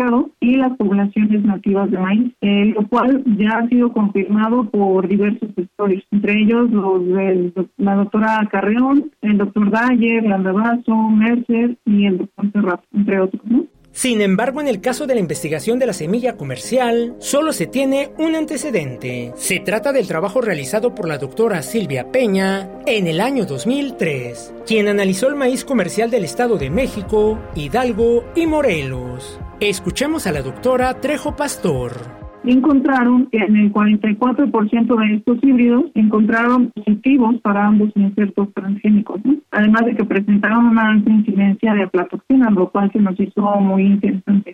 Eh, a la par encontramos que se han desarrollado más de 200 eventos transgénicos que en su mayoría están asociados a la resistencia de herbicidas, como glufosinato de amonio y glifosato. Entonces, el equipo de trabajo eh, pensamos que con estas características de detección de resistencia herbicidas, es posible identificar una gran cantidad de semillas transgénicas de venta comercial que están, eh, pues, eh, digamos, no, no evaluadas anteriormente, ¿no? O no detectadas anteriormente. En ese tenor, nuestro objetivo para el desarrollo de esta investigación fue confirmar que los híbridos y los granos nacionales e importados son una fuente potencial de dispersión de transgenes. Eh, para ello se analizado en plantas desarrolladas a partir de la germinación de híbridos y granos nacionales importados, la presencia de insertos transgénicos, ¿no? En este caso, igual del promotor 35S y del terminador no y de proteínas recombinantes y su capacidad de desarrollo. Esto se evaluó a los 15 días eh, cuando se hizo la aspersión de, glifosato en, en, una etapa vegetativa de los, de los híbridos colectados, ¿no? La doctora Trejo ha centrado su interés y esfuerzos en la detección de transgénicos en maíz. Con este estudio se comprobó la presencia de eventos específicos en granos comercializados como vía potencial de dispersión de transgenes al maíz nativo. ¿En qué etapa de la investigación se encuentra este proyecto? Bueno, se requiere la validación del protocolo que se desarrolló en esta investigación. Eh, la validación se desarrolla o se tendría que desarrollar en laboratorios certificados, como es el caso del laboratorio del Centro Nacional de Referencia de Organismos Genéticamente Modificados del Servicio Nacional de Sanidad, Inocuidad y Calidad Agroalimentaria. En este caso, el proyecto permitió el desarrollo de un protocolo, el cual ha utilizado para la evaluación en el estado de la conservación de los maíces nativos de diversos estados de la República Mexicana, como es el caso de los estados de Veracruz, Sonora, Sinaloa y Chihuahua. Y bueno, eh, la investigación es importante o relevante porque actualmente las detecciones de esas proteínas recombinantes en, en campo se realizan con ensayos ligados a enzimas o comúnmente llamados pruebas de ELISA, en las cuales se puede utilizar compuestos de hojas o de semillas. Sin embargo, el alcance de, detección de, esto, de estas pruebas de 1 en 30 aproximadamente, es decir, detectar un evento transgénico en 30 individuos aproximadamente, ¿no? Y bueno, esto es a baja escala y las muestras eh, posteriormente se procesan para el análisis a nivel de ADN genómico, ¿no? En un laboratorio certificado. Y eso pues es muy costoso. En el caso de, del proyecto, eh, que, realizamos permitió el desarrollo de este protocolo, como lo mencionaba, de detección de insertos transgénicos, eh, siguiendo además las reglas internacionales de análisis de semillas publicadas en el 2014 eh, por la Asociación Internacional de Prueba de Semillas. Y bueno, esto no lo hemos visto reportado en otras metodologías de análisis de, evidencia de, o de búsqueda de transgénicos. Y bueno, este protocolo permite además el análisis ya no de una en 30, sino de una en 3.000 semillas por variedad de, maíz. ¿no? Esto es a través de la evaluación de una muestra representativa mediante el análisis de ADN a través de ensayos de PCR o bueno comúnmente llamados reacciones en cadena de la polimerasa y este proceso es repetible y aplicable obviamente a otros cultivos. Bueno, en este caso, si se aplican a otros cultivos, tendrían que realizar algunas modificaciones dependiendo del tipo de cultivo. Y bueno, esto es más económico, ¿no? Este proyecto podría contribuir a la investigación en otros estados de la República Mexicana para determinar la presencia de transgénicos en maíz comercial. Escuchemos una última reflexión de la doctora Viridiana Trejo Pastor. En el equipo de trabajo nos parece una decisión acertada el, el decreto publicado eh, el 13 de, febrero del 2023, en el que se establecen diversas, diversas acciones en materia de glifosato y del maíz genéticamente modificado. ¿no? Es, una decisión acertada a favor de la conservación del maíz nativo y de las relaciones agroecológicas de los sistemas de producción agrícola Recuerda que si tienes alguna duda o comentario, puedes compartirlo a través de las redes sociales de Prisma RU o directamente en mi cuenta de Twitter. Me encuentras como arroba Daniel Medios TV. Para Radio UNAM, Daniel Olivares Aranda. La naturaleza te habla, no hay que descifrar.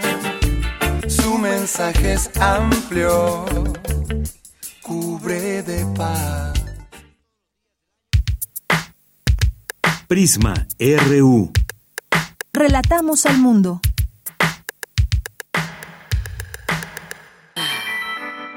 Ya.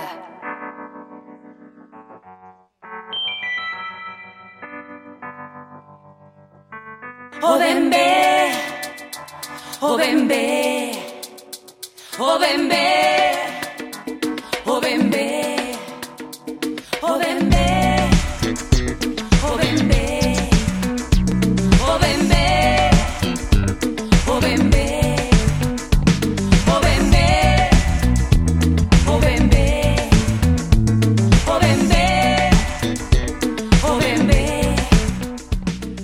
La tarde con 25 minutos y con este tema de Obembe de Marica, así se llama, y que forma parte también del el proyecto Narvarte Colectivo.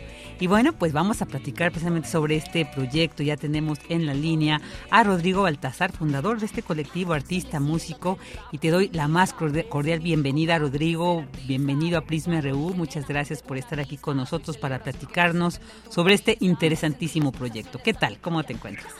Hola, buenas tardes. eh, muy bien, muchas gracias por el espacio, contento de estar aquí.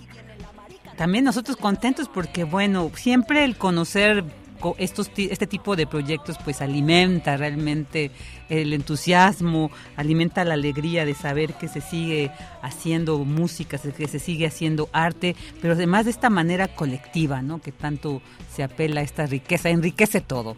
Cuéntanos cómo es que surge este proyecto de Narvarte Colectivo, Rodrigo, por favor.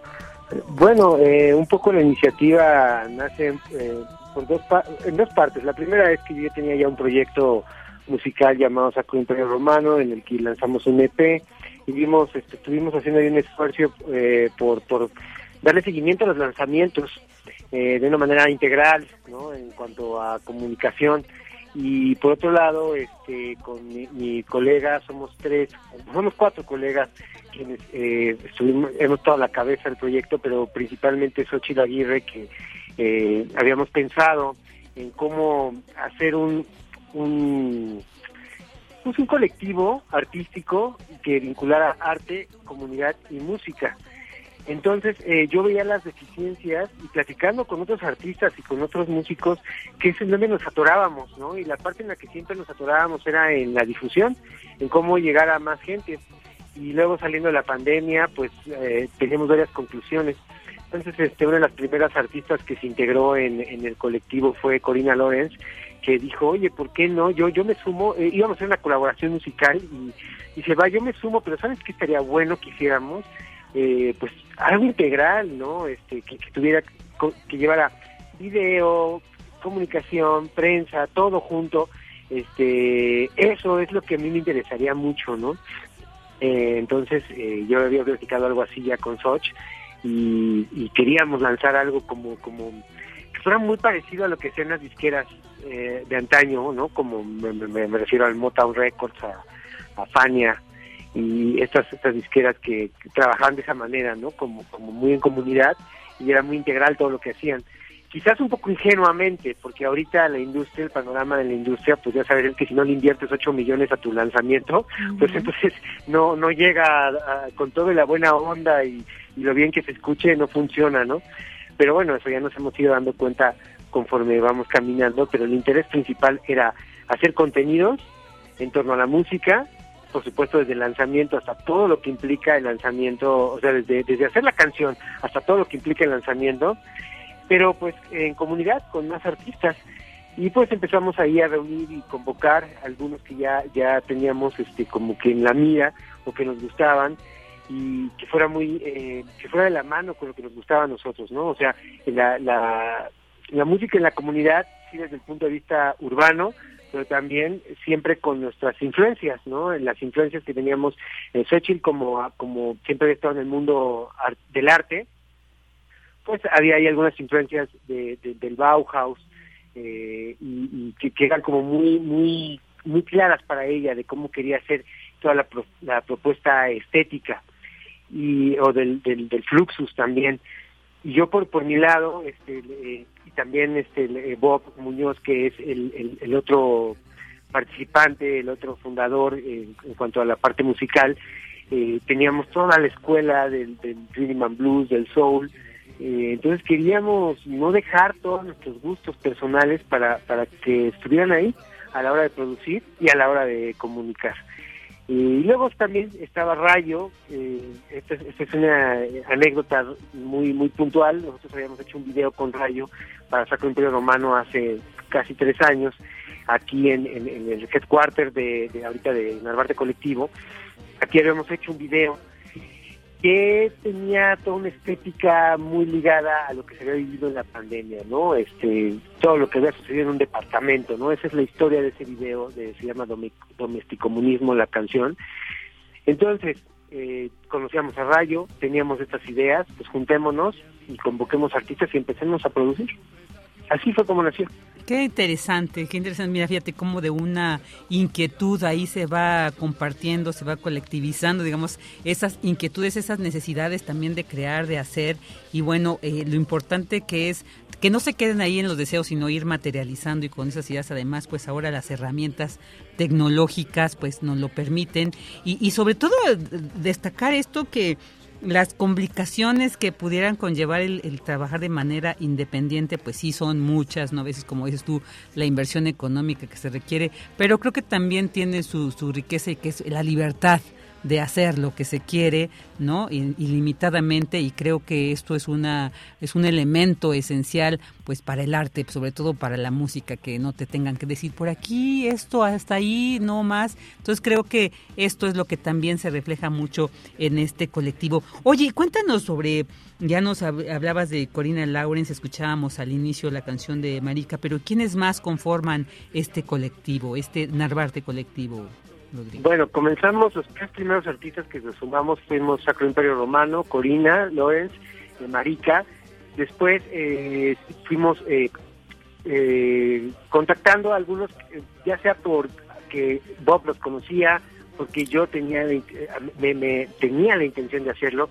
Por ejemplo, otros que se sumaron así fueron Miquela Vicente y Pifu, que eh, había Bob, Bob eh, él es bajista de agrupación Cariño y es músico eh, pues de estudio y había ya tenido relación con ellos, ¿no? Por ejemplo, con, con Micaela Vicente, que es una cantante que pues, estaba en varios proyectos en los que había alternado con Bob y Bob Muñoz este también eh, conocía a Pifu por igual eh, porque había estudiado con él en la escuela del rock a la palabra de donde también estuvo eh, de donde conoció a Marica. Entonces como que esas redes funcionaron para llamarlos y nos gustaba lo que hacían y creíamos que podían encajar un poco en la estética de las canciones que estábamos eh, pues componiendo no teníamos ahí como algunas maquetas como algunas ideas y fue pues juntarnos y ver, ¿y ustedes qué tienen? No? Pues vamos a poner, así como las fiestas de traje, ¿no? Mm. ¿Qué traes tú? Y vamos a ver qué podemos, eh, qué, hasta dónde sí funciona. Eh, así funcionó también con, con, con Micaela Vicente, por ejemplo. Eh, es una canción, se llama Mujer de Piedra, que es un, una cumbia norteña, ¿no? En la cual pues nada más añadimos ciertos sintetizadores y una estética de, de la estética de Narvarte. Mm.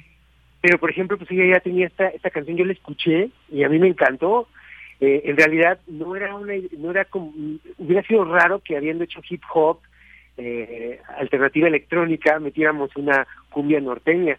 Pero pues es que no estamos peleados con los, con los géneros, en realidad era ver la propuesta de la canción, la propuesta del artista y, ver cómo lo integrábamos en el arte colectivo. Por otro lado, este, un día en una entrevista, eh, de repente estaba yo en, este programa de, de Ibero, se llama Tracker, y de repente este eh, me llaman por teléfono, no, más bien me buscan, no es cierto, no por teléfono. A mi Instagram me llega un mensaje y me dice, yo soy artista, soy rapero, escuché lo que dijiste, ¿de qué va este colectivo? Y me manda sus ligas y resulta que pues, se llama Urbe Rap. Me gustó mucho su propuesta, vi, vi, que era un rap muy genuino, porque pues no hablaba del lugar común al que siempre llega el rap, ¿no? Que pues ya sabemos cuáles son los temas y entonces en este caso él, era, mucho, muy introspectivo las letras de, este artista. Entonces dije oye pues vamos a juntarnos y vamos a hacer algo no mira este construimos ahí una una pieza un tema él trajo unas letras empezamos a trabajar en el estudio y así construimos la canción no y así fue el caso con Urbe Rap. María del Rosario por ejemplo que es otra artista eh, de cumbia eh, electrónica colombiana la conocimos gracias a otra colega con la que estábamos este, también haciendo ahí un proyecto, eh, también este, pues musical obviamente, y dijo, mire, yo te conozco, ahorita voy a ir a mercados musicales a Guadalajara, y, fíjate que, que conocí, fue y allá nos dijo, conocí a, María del Rosario, y este, trae una propuesta muy fresca y quiere hacer algo con artistas mexicanos. Entonces es muy curioso porque llega María del Rosario al departamento, aquí a los headquarters, y, hacemos una reunión y ella, yo quería ver qué tenía, ¿no? Porque le dije, pues vamos a ver qué canciones tienes y cuál puede funcionar, la producimos nosotros y pues vemos cómo funciona, ¿no? Y no tenía muy claro qué quería hacer, ¿no? Entonces yo le dije, mira, yo tengo una canción de hace unos años que habíamos hecho y que estamos, eh, la, la quisimos hacer cumbia ahora está hecha con sintetizadores, con, con, con algunos instrumentos análogos, pero yo quiero que sea una cumbia electrónica. Y la escuché y le gustó, ¿no? Entonces yo le dije un poco cómo, cómo era el tema que yo tenía en, mente acerca de, las letras. Yo, yo venía, yo no sabía, yo, había ya eh, grabado metales, eh, eh, ¿cómo se llama? Percusiones, el bajo, y yo venía escuchando en el carro eh, a Lisandro Mesa, y, yo había pensado un, poco en, la, en, una letra que, tenía idea y sobre todo con, una melodía, ¿no? De cómo podía funcionar pensando en Lisandro Mesa, ¿no? Mm. Entonces lo pasé a ella y le gustó y, me dijo, espérame, me manda un audio, dos, años, dos días después me manda un audio de cómo se imaginaba ella e, e, esta, esta idea y grabamos y sale Sucio Cariño, ¿no? Con, con María del Rosario. Entonces, siento que ese ha sido el, flujo de, trabajo con, con cada artista. Cada uno ha sido diferente, pero si ves, ha sido muy similar, porque aunque sean diferentes géneros, pues hemos llegado a, a, tener una, una comunión finalmente y lo hemos podido llevar al estudio. Eh, ahorita eh, hemos lanzado ocho eh, tracks ¿no? Este, hemos repetido con Corina Lorenz, pero el último EP, como el que ahorita abriste el radio, donde viene esta nueva remezcla de, de de, de Marica, eh, fue eh, una manera de celebrar que habíamos llegado a un año trabajando de esta manera, y ahí este, convocamos, eh, por ejemplo, a Billy, que es un artista, un rapero chileno que conocimos gracias a Alicanto. Alicanto es un productor chileno con el que hemos trabajado y él en el Cono Sur nos, nos ha estado haciendo difusión y marketing y nos ha ayudado, ha sido es parte del equipo también Alicanto. Entonces, a mí me gustaban los artistas de Alicanto. Desde que yo escuché a Billy, me gustó también la propuesta de, sus, sus letras, eh, también no es el lugar común del rap al que siempre llegamos, ¿no? Claro, sí, esto es eh, eh, importante porque porque es así como ir, ir sumando, además lo que te va haciendo una sinergia, digamos, ¿no? Musical, de que a veces no conocemos a lo mejor al músico directamente, pero qué importante integrarlo. Rodrigo, pues mira, se nos ha acabado el tiempo, pero pues, muchísimas gracias por ahí nada más dejarle a, nuestros radioescuchas esta invitación, este gran proyecto y Narvarte Colectivo, que van a poderlo escuchar en Spotify, ¿no? Ahí quienes quieran acercarse, yo creo que vale muchísimo la pena escucharlo, difundirlo, compartirlo porque, bueno, ya un primer año, por supuesto que es digno de celebrarse y que mejor con este P que reúne a artistas tan, a músicas, músicos tan valiosos. Así que pues ahí está esta invitación para seguir a proyecto, al, al proyecto Narvarte Colectivo. Rodrigo, pues muchísimas gracias por habernos a ti, a ti, gracias. Todas las redes sociales estamos como Narvarte Colectivo, escúchenos. Hay canciones eh, de estudio en, en, las plataformas digitales, pero en YouTube están las versiones que son eh, grabadas en vivo aquí en, en, con otro formato. Entonces es muy interesante, denle ahí una escuchada y una vista. Muchas gracias. Por supuesto, pues te mandamos un abrazo muy grande y bueno, seguiremos ahí, eh, por supuesto, siguiendo ahí el camino de Narvarte Colectivo. Hasta pronto, Rodrigo. Hasta luego, bye. Bye. Contigo solo olvidé buscarlo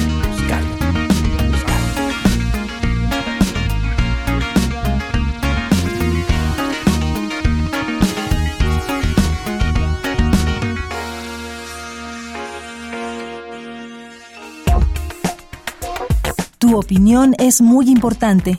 Escríbenos al correo electrónico prisma.radiounam@gmail.com.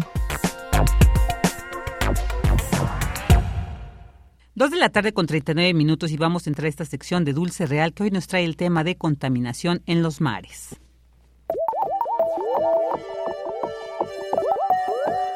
Ciencia real. Más allá de las verdades, están las realidades.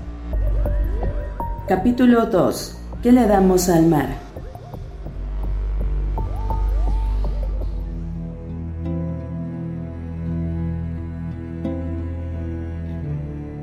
Pobre mar condenado a eterno movimiento, habiendo antes estado quieto en el firmamento, pero de tu amargura te redimió el amor. Pariste a Venus pura y quedóse tu hondura virgen y sin dolor. Tus tristezas son bellas, mar de espasmos gloriosos. Federico García Lorca.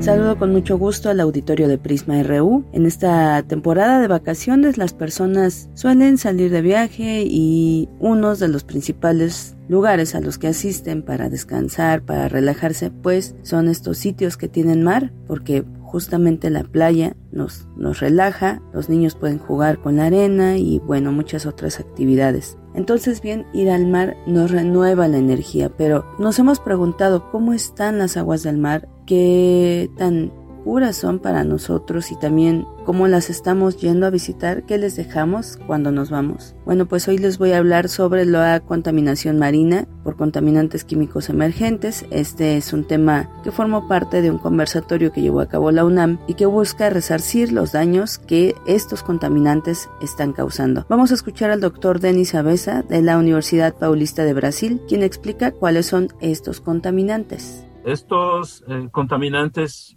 eh, emergentes o de preocupación emergente, que es el, el termo técnico más correcto, eh, son las sustancias que se han detectado en el ambiente y que pueden causar impactos ecológicos o afectar la salud humana, pero no tienen regulación. Entonces, esas sustancias son utilizadas en todo el mundo, en nuestros países también, pero no hay leyes, no hay, no están dentro de los programas de, de monitoreo ambiental y están presentes en el ambiente, en los alimentos y muchas veces en niveles que son que pueden causar eh, efectos negativos sobre los organismos o sobre la salud humana. Y estos contaminantes incluyen muchísimas sustancias, son miles de sustancias y las principales que son más conocidas o están siendo investigadas son los productos farmacéuticos, tanto humanos como veterinarios, los plastificantes, eh, los retardantes de llama, eh, productos de cuidado personal, algunos pesticidas eh, que no son organoclorados, pero tienen un potencial tóxico uh, para el ambiente y los que incluyen más de 3 millones de compuestos. Y hay un incremento anual que cambia de 5 o 10% más, cada vez más diferentes sustancias que estamos poniendo en el ambiente y no sabemos muy bien los efectos que causan. Y bueno, aquí también estuvo presente la doctora Guadalupe Ponce del Instituto de Ciencias del Mar y Limnología de la UNAM. Ella brindó algunos datos sobre la contaminación marina. Escuchemos. En México, como en muchos otros países de América Latina, por cuestiones de necesidad de empezar a documentar, se inició hace varias décadas con los plaguicidas organoclorados, que eran los que abundaban y por sus características de hacer las sustancias altamente persistentes, pues permitían y siguen permitiendo desafortunadamente eh, poderlos registrar en eh, compartimentos acuáticos como los sedimentos y los tejidos de diversas especies de importancia pesquera sobre todo, ¿no? Que eso es, eso es un tema. Entonces, las infraestructuras que abundan en la mayoría de los grupos de investigación dedicados a contaminación ambiental y en particular a orgánicos, eh, verán y sabremos que eh, cuentan con equipos para todavía seguir registrando moléculas organocloradas, ¿no? Eh, en México seguimos teniendo cantidades de DDT, un insecticida generado a raíz de la Segunda Guerra Mundial y que hoy en día se puede saber con, con bastante certidumbre si su eh, encuentro, si su hallazgo es de tipo reciente. Los organofosforados ahora también los podemos registrar en nuestro laboratorio de contaminación marina. Eh, durante mucho tiempo se creyó que no eran persistentes, pero varios de ellos tienen un grado de persistencia igual o inclusive mayor que varios organoclorados, ¿no? Simplemente lo pongo en perspectiva porque eso habla de lo difícil que es eh, toda esta acumulación eh, múltiple, compleja, mezclada en los ambientes naturales. Fuimos capaces de registrar una serie de eh, moléculas hermanas llamadas bifenilos policlorados, que aunque no forman parte estrictamente o no los consideran como parte fundamental de los contaminantes emergentes, están muy emparentados con algunos que sí lo son, ¿no?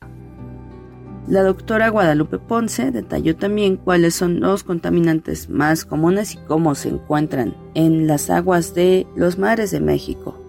Siguiendo en el Golfo de México, en la zona sur, acercándome a la entidad mexicana donde está el doctor Rendón Bonosten, eh, Tabasco que es la entidad de origen del presidente de México, simplemente para situarnos. También en, en, ostiones, en bivalvos, en crustáceos y en algunos peces, entre ellos un pez, un pez nativo de la región y emblemático como es el peje lagarto.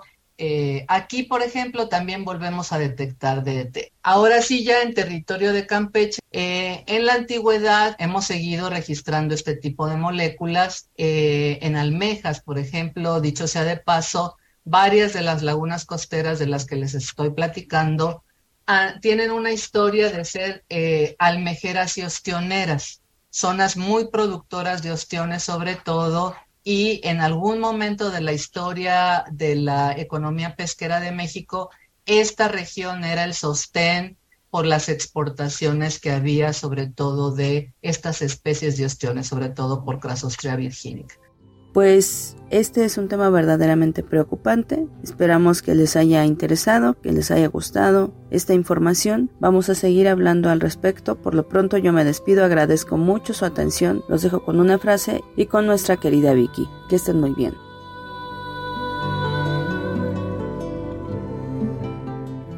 El agua es la fuerza motriz de toda la naturaleza. Leonardo da Vinci.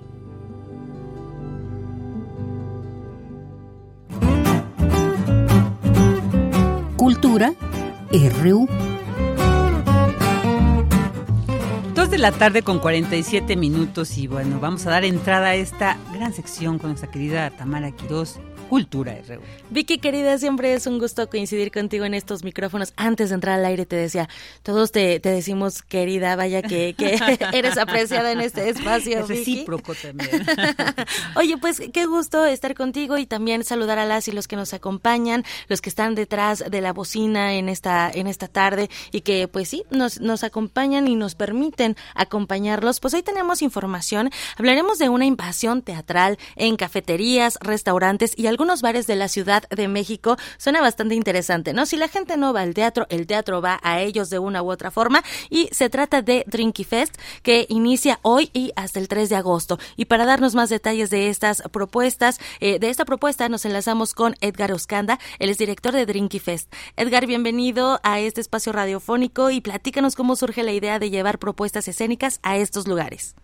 Hola, ¿qué tal? Muy buenas tardes. Muchas gracias por el espacio y les mando saludos a todas y a todos. Pues sí, hoy iniciamos el Drinky Fest, Festival de Teatro en varias cafeterías y restaurantes en la Ciudad de México. Es la primera emisión, como bien comentas, es un festival que va a durar dos semanas y media. Le iniciamos hoy, 19 de julio, y hasta el 3 de agosto. Y bueno, para ello eh, tenemos una programación muy variada de 16 espectáculos de distintos géneros y estilos y también participan en esta ocasión siete distintas sedes que van a ser los anfitriones de este festival. Ok, oye, platíquenos sobre los temas o las temáticas de estas de estas obras. Sé que hay una que fue eh, realizada ex profeso para este Drinky Fest.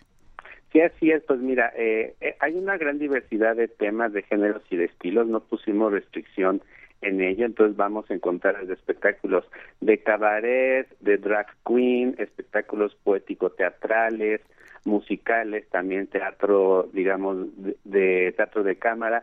Y sí, justo el 3 de agosto, para el cierre del festival, vamos a tener el gusto de cerrar con un estreno que es, una obra que se montó específicamente para estrenarse aquí en el festival que se llama La Flor de la Abundancia, que es un espectáculo de cabaret. Entonces, la programación es un gran crisol de distintos estilos y corrientes artísticas del teatro independiente y que a la gente le, le va a fascinar. Por supuesto, Edgar, se van a estar presentando miércoles, jueves, viernes, sábado y domingo en estas distintas sedes. Eh, eh, platícanos un poco, pues, de cuáles son estas sedes, eh, cómo saber más de, de la programación de las compañías teatrales también, que pues vienen de diferentes partes. Claro, sí contamos con siete sedes en la zona centro histórico, en la zona eh, Roma Condesa y en el centro de Coyoacán. En nuestro sitio web, que es www.drinkifest.com, van a poder encontrar la información muy detallada de cada uno de los espectáculos y también de cada una de las sedes, porque las sedes también tienen cosas muy importantes que aportar. Tenemos propuestas gastronómicas de Italia, de Argentina, también tenemos lugares que se especializan en bebidas de autor, también en catas de mezcales. Entonces, no solamente van a asistir a una obra de teatro, sino a conocer propuestas de distintos bares, cafeterías y restaurantes que son muy interesantes y pues que van a hacer una experiencia más redonda para los espectadores. Pues todo en el sitio web www.drinkifest.com. Muy bien, Edgar, pues a mí me llama mucho la atención, por ejemplo, eh, los títulos de estas propuestas, ¿no? Por ejemplo, hay uno que, que se titula Me sale bien estar triste, también eh, Transitare, Yo no soy Masina, y vaya, vaya que sí, es una oportunidad, es una experiencia, ¿no? Más que nada, poder maridar, pues, este espectáculo con la comida y la bebida, creo que es una gran oportunidad de hacerlo, de compartirlo además, y, y pues también eh, descentralizar, ¿no? También un poco ahí el el, tema del teatro. Así es, justo el Drinkifest lo que busca es crear nuevos espacios para, como comentabas, que llevar el teatro a la, a la gente.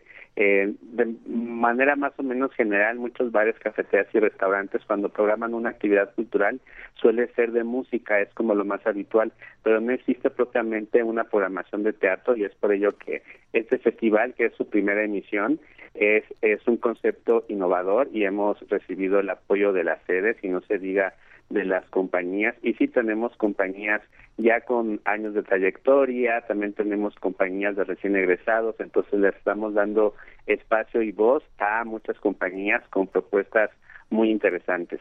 Excelente. Edgar Uscanda, director de Drinky Fest, pues muchísimas gracias por acompañarnos esta tarde y por supuesto hacemos la invitación al auditorio a que lo siga en redes sociodigitales. Están en Instagram como arroba Fest para conocer más de estas propuestas. Muchísimas gracias.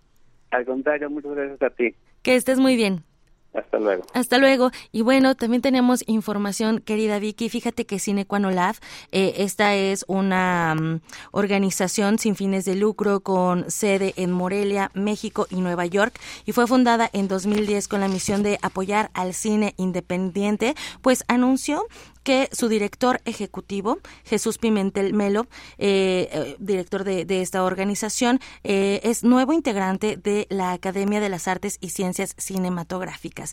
esta Academia de las Artes y las Ciencias Cinematográficas, pues está conformada eh, por miembros de la industria que eh, pues son de todo el mundo y se puede acceder a este honor a raíz de la nominación a los premios Oscar y en cualquiera de sus de sus categorías Jesús Pimentel fue eh, nominado en 2012 y pues ahora es miembro de esta academia. Y tuvimos la oportunidad de platicar con él y de que nos compartiera ¿no? cuál cuál es su sentir y su pensar acerca de esta de esta integración a la academia así que vamos a escuchar Estoy muy contento, la verdad, porque fue una invitación inesperada y que la recibo con humildad y con muchísimo gusto, la verdad, porque es una invitación a una de las academias más visibles del mundo, especialmente en el trabajo que yo hago. Es importante también para mí poder atraer la atención hacia el trabajo que hemos hecho apoyando el cine independiente. Ya vamos a cumplir 15 años en el laboratorio de cine cuando apoyando películas independientes. Estoy en un, en un punto para mí remoto en el cine porque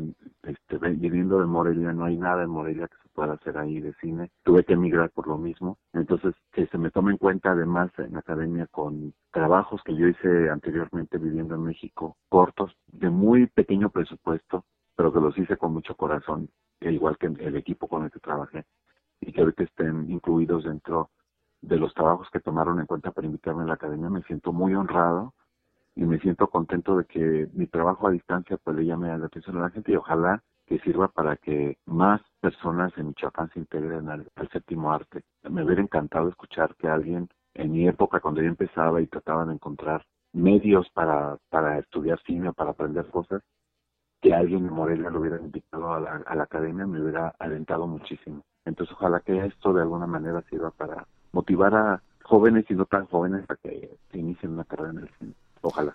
Los trabajos de, Jesús Pimentel Melo pues se han exhibido, han estado en, diferentes festivales a nivel internacional. Y pues justo también con lo que hablaban ayer con Eric Estrada, que también es crítico cinematográfico, Vicky, eh, sobre la, huelga de los actores y guionistas de, de Hollywood que pues están simultáneamente no eh, en huelga por primera vez en más de 60 años, lo que paraliza la mayoría de las producciones de cine y televisión. Le pregunté a Jesús eh, cuál era su opinión respecto a esto, sobre todo eh, pues los actores que, reclaman, ¿no? Piden un aumento salarial y un replanteo de los salarios residuales que, según los miembros del sindicato, pues han disminuido significativamente con el auge de los servicios de streaming eh, y estos residuales son una compensación económica que se paga a los actores cada vez más, eh, cada vez que se repiten las series o películas en las que han aparecido. Recordemos que anteriormente, pues para poder ver una una película que se había proyectado en el cine, pues tenían que pasar varios años, ¿no? Ahora